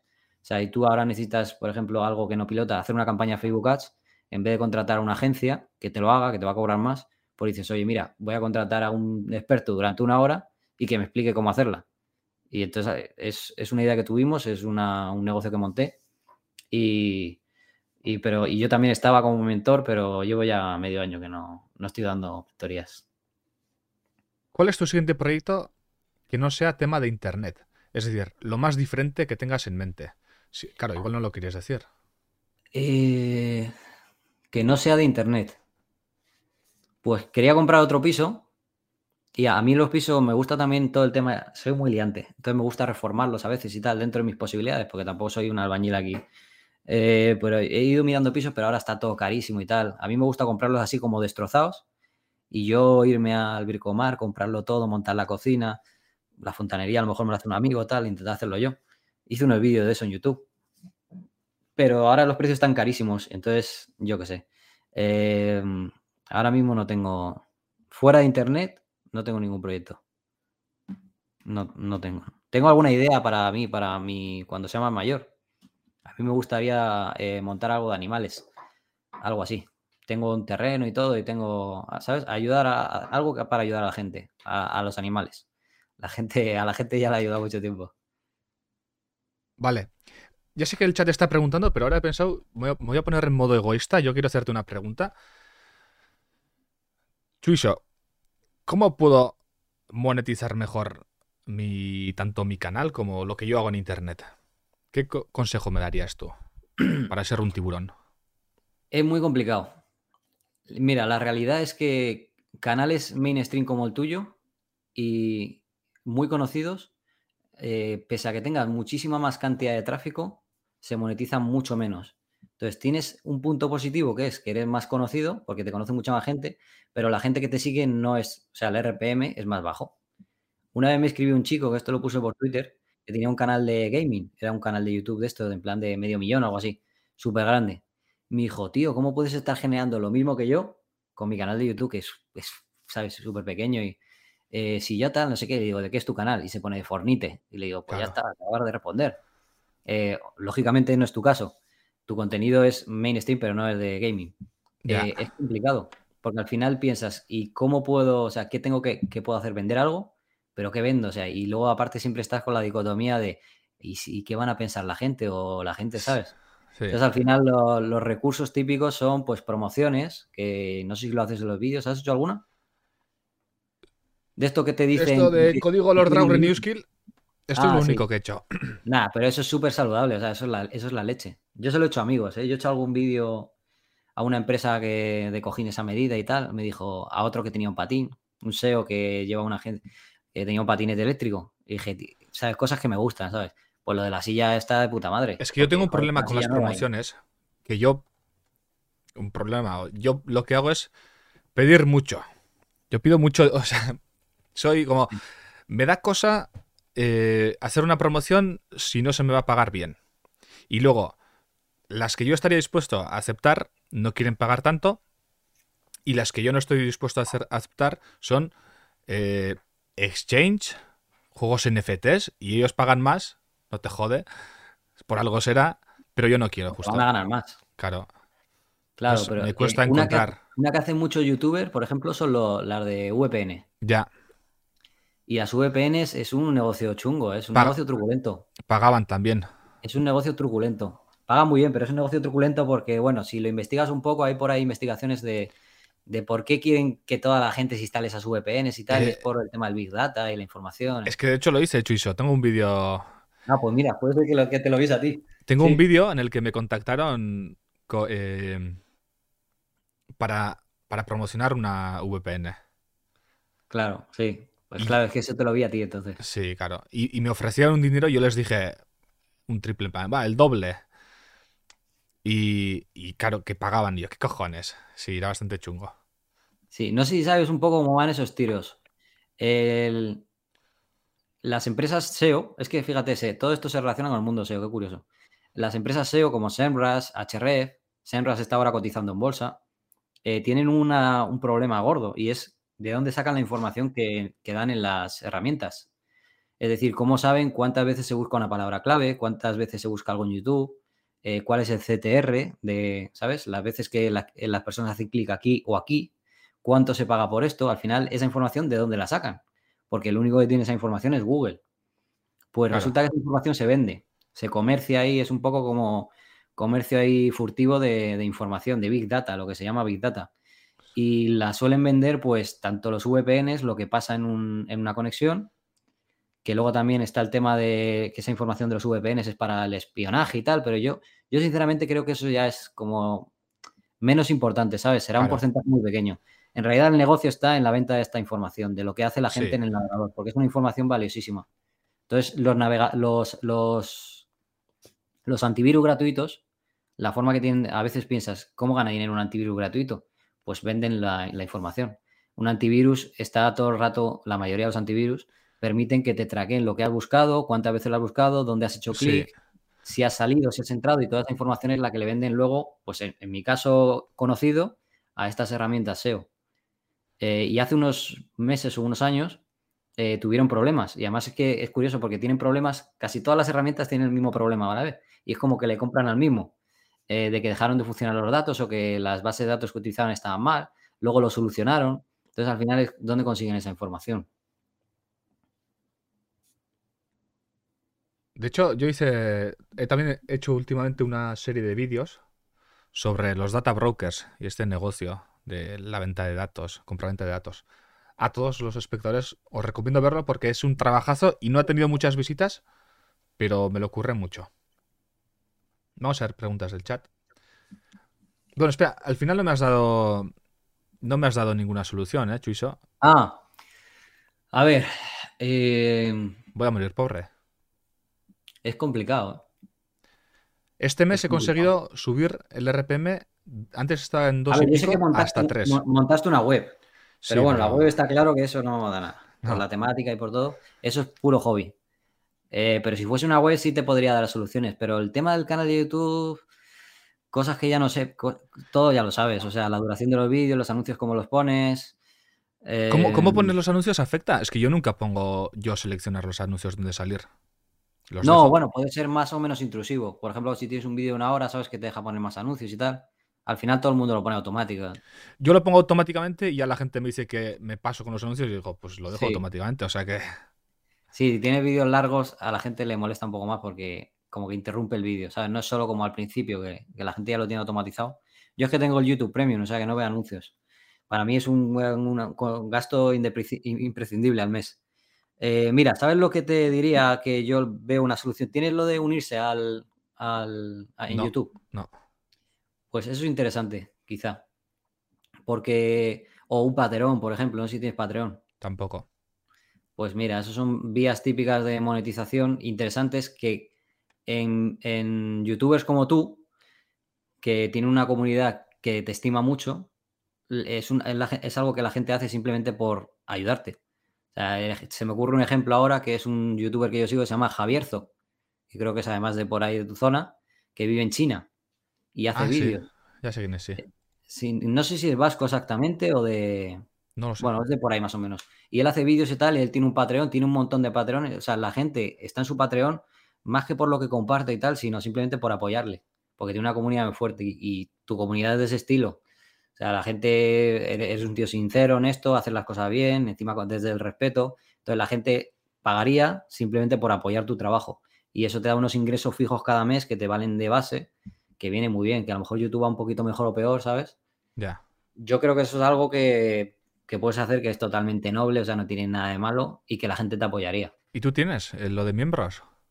Mm, eh, no, yo tengo lo de lo de unirse, creo que algo. Ah, sí, sí, pero no lo promo. No, es que eso lo activé porque hubo hace un año así hubo un bug en YouTube. hubo un youtuber turco, no sé si lo sabes, que aprovechó un bug con las pestañas a unirse. Entonces eh, compraba publicidad en YouTube Ads y cuando le activaba la campaña, compraba publicidad para que la gente se suscribiese al canal. Entonces salías por ahí de suscríbete tal. Y entonces cuando la gente le activaba la, cuando los de YouTube le activaban la campaña, él cogía y ese vídeo lo ponía exclusivo para miembros. El vídeo de el vídeo que promocionaba. Entonces había un bug en YouTube que hacía que como no se no contaba la reproducción porque salía de YouTube para Premium, le empezaba a consumir, o sea, le empezaba a, mostrar en publicidad como si se estuviese gastando millones de dólares. Vale. Es como que creció en plan 200.000 suscriptores, una locura en unos días. Y repitió el bug hasta que lo arreglaron. Entonces yo cuando lo vi dije, hostia, yo quiero replicar esto porque más pensando en crecer fue pensando en, imitar eso y luego explicarlo, ¿sabes? De cómo un, un bug de YouTube. Y lo, y lo intenté, por eso activé lo de unirse pero no me salió. Ya lo habían fixeado el bug. Y, luego lo fui a quitar y resulta que si lo quito ya no me dejan activarlo nunca más. Y me quita la posibilidad en el futuro de que se me ocurra usarlo. Claro. O sea, que lo tengo activado, pero no, tengo a nadie. Eso tienes que hacer un poco de copy. Tienes que decirle a la gente que se, que se una en el vídeo. Hay que promocionarlo un poco. ¿Y si me pongo a comprar páginas web? En plan, inversor, inversor de Wall Street, compro páginas web que con AdSense. Eso, eso tiene un riesgo porque eh, depende de tus conocimientos. Si te gusta mucho y tienes unos conocimientos que crees que puedes... ¿Sabes lo que pasa? Que normalmente es un negocio de tiburones. O sea, el que te vaya a vender una web, eh, la pregunta principal es ¿por qué te la vende? Porque realmente se venden por 12, como te digo. O sea, lo rentabilizas en un año si los ingresos siguen. Entonces siempre suele haber un por qué. Yo he vendido varias webs y he vendido webs a alumnos y tal, y al final me ha salido mal el negocio porque eh, joder, eh, luego me dicen, hostias, me está dando el doble, tal. Y yo me tiro los pelos, digo, joder, macho, y la vendí. Y claro, tampoco me cuando tengo una web que digo, hostia, yo creo que esta web va a ir para abajo. No la vendo, porque claro, luego el que me la compre, ¿sabes? Voy a encontrar comprado seguro, pero se va a sentir, ¿sabes? Si se va para abajo, va a decir, hostias, el chuso me, engañó, ¿sabes? Me la vendió porque sabía que, la web no tenía futuro. Entonces, eh, mi situación es jodida, ¿sabes? Pero normalmente los que venden webs rentables no las venden, ¿sabes? menos que sea porque necesitan dinero, que yo la web que he comprado que han ido bien ha sido porque esa persona quería comprarse un coche o necesitaba el dinero y, la vendía.